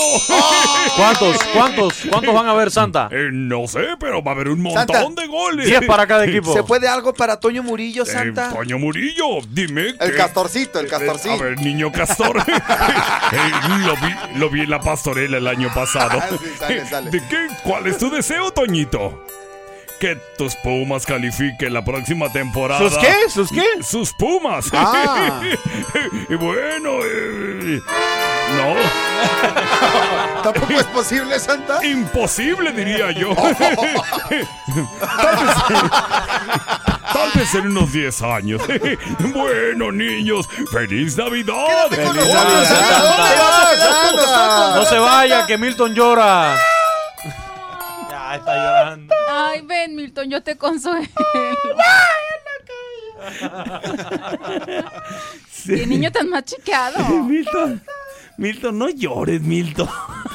¿Qué tiene? No pasa nada. Luego regresa. Pobrecito. Milton, no llores, ya se fue Santa. Ya te dijeron que va a ganar el Ay, no seas América. chillón. Ya no sé chillón. Leslie soltera para cerrar el programa. Leslie, Leslie. No te asustes. Sí, me asusté un poquito. Oigan, ¿qué creen? Fíjense que el PSV Eindhoven se fue. Oh, Milton, escucha, esta, esta noticia te va a Bueno, está alegrar bien. un poquito. A ver. Fíjense, decidieron cambiar las instalaciones donde realizan habitualmente sus entrenamientos. ¿Y a dónde creen que se fueron a entrenar? ¿A dónde? A el área militar, militar del Militar. Real Ejército de los Países Bajos. Ajá. Hasta allá se fueron a entrenar A y esto con el objetivo, según lo que nos publicaron en redes sociales y en su página oficial, el objetivo que tenía el PSV Eindhoven para de llevar a sus equipos allá a, a entrenar allá era que realizaran ejercicios específicos de fuerza y destreza, pero también eh, siempre teniendo en cuenta los principales valores eh, del ejército, que son muy específicos: el coraje, la dedicación y la capacidad de recuperación. O sea, estaban recibiendo su, entrenamiento de acuerdo con estos valores centrales del ejército. Pero algo que llama la atención, sí nos compartieron una gran cantidad de fotografías del entrenamiento en donde los vemos pues vestidos de verde militar y en el lodo, haciendo tal cual los ejercicios que hacen Los eh, militares. militares. Pero hay una foto en específico que a mí me hizo reír muchísimo. Aparecen, bueno, eh, son siete elementos de- del PSB cargando un tronco. Pero en ese tronco está agarrado así, aferradísimo el Chucky Lozano. Esta noche en el noticiero. Chucky, el muñeco diabólico, reaparece en Holanda. Mire usted, se le vio en un entrenamiento de un equipo de fútbol. y ¿Qué andaba haciendo? Y estaba colgado un tronco. Se habla de que seis futbolistas murieron después de que bajaron el tronco. ya que no, Chucky no, no, bajó. ¿Con los militares? Bajó, mire usted. El cuchillo y Chucky, el muñeco diabólico. Mire usted, acribilló a todo mundo. Achútame, No, está en ¿cómo este momento. eso? Achútame, Teacher. está en este momento sobrevolando. Mire usted, Países Bajos. Achútame, ¿cómo estás? Buenos días. ¿Cómo se encuentra todo por allá? Ya encontraron a Chucky. ¿Y dónde no, no lo han encontrado? ¿En dónde está, pues? Pues, se bú- sabe, búscalo. no se sabe. Para eso mismo tienes el helicóptero en este instante para que sobrevueles. Mira, Chucky. Ya. Pues sí, yo Ya, ya, no- ya yo- estuvo, ya estuvo, ya estuvo, Zuli, Adiós, neta, ¿eh? adiós, achútame. A ver, ven, ven, ¿Por qué teacher. me saquen? No me saquen. Teacher, teacher, adiós, adiós, adiós, teacher, adiós, Ay, adiós. teacher, Yo creo que, yo creo que el teacher no sabe que a Irving Lozano se le conoce como el Chucky. El Chucky, sí. Y ¿no? justamente él es el que aparece en esta fotografía. ¡Oh, que la fregada! No, teacher. En esta foto Ciérrale, que les digo que es, Milton. que es sumamente divertida, está eh, eh, Irving agarrado del tronco Epa. con una sonrisa Pues también así te pones de de pechito, un Leslie, ¿cómo tronco. no? Bueno, es que estaban cargando un tronco. Entonces está él sujetado con sonrisa de oreja a oreja, mientras que sus otros Le compañeros del lo tronco. están cargando. Ah, ¿cuánto de pesar el Chucky? Pues no sé, pero estaba muy divertida. Qué bueno, Leslie, muchas gracias. Ya nos vamos, ya se llegó el Tan momento. rápido. Rapidísimos en los Full Show. Uy. Zuli Ledesma, muchas gracias. Al contrario, nos escuchamos mañana. Mañana. En el programa Zuli. especial, no se les olvide. Mañana programa especial, mañana no hay tiradero, hay un especial del sorteo de la FIFA. Luis Quiñones. El lunes estamos de vuelta. El lunes estamos de vuelta, Leslie Soltero. Muchísimas gracias a todas las personas que nos escucharon el día de hoy. Tita, muchas gracias. Cuídense, abrazos. Milton Arellano, Oscar Valdés, gracias. Vamos, vámonos. Partido de liguilla el día de hoy. Morelia contra Monterrey. Ya hablaremos de ello el próximo lunes. Soy que Alvarado. Cuídense mucho. Recuerden, mañana en punto de las 9 de la mañana, el especial de Univisión Deportes rumbo a Rusia en el sorteo de la ¡Vamos, FIFA, México! en donde sabremos el futuro de México, de Panamá y de Costa Rica, de los nuestros que están en Rusia. Esperemos que sean rivales a modo, ojalá, para poder llegar lo más lejos posibles. Soy Keco Alvarado. Cuídense mucho. Hasta el día de mañana. Y si tienen lavadora, ¿saben qué? ¿Qué? Ahí la vemos. Adiós. Adiós. Adiós. ¿Y Santa? ¿Y Santa?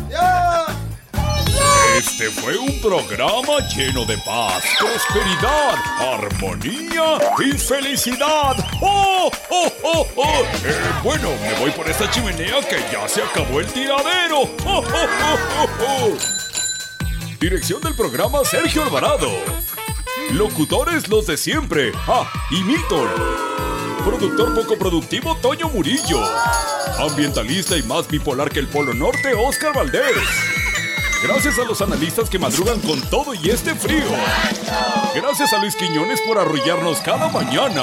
Gracias a Leslie Soltero por distraer a los analistas. Ah, y gracias a Rodolfo el Reno por su nariz roja como la grana y a Santa por todas esas veces que no me trajo lo que quería. Derechos reservados Univisión Deportes Radio 2017.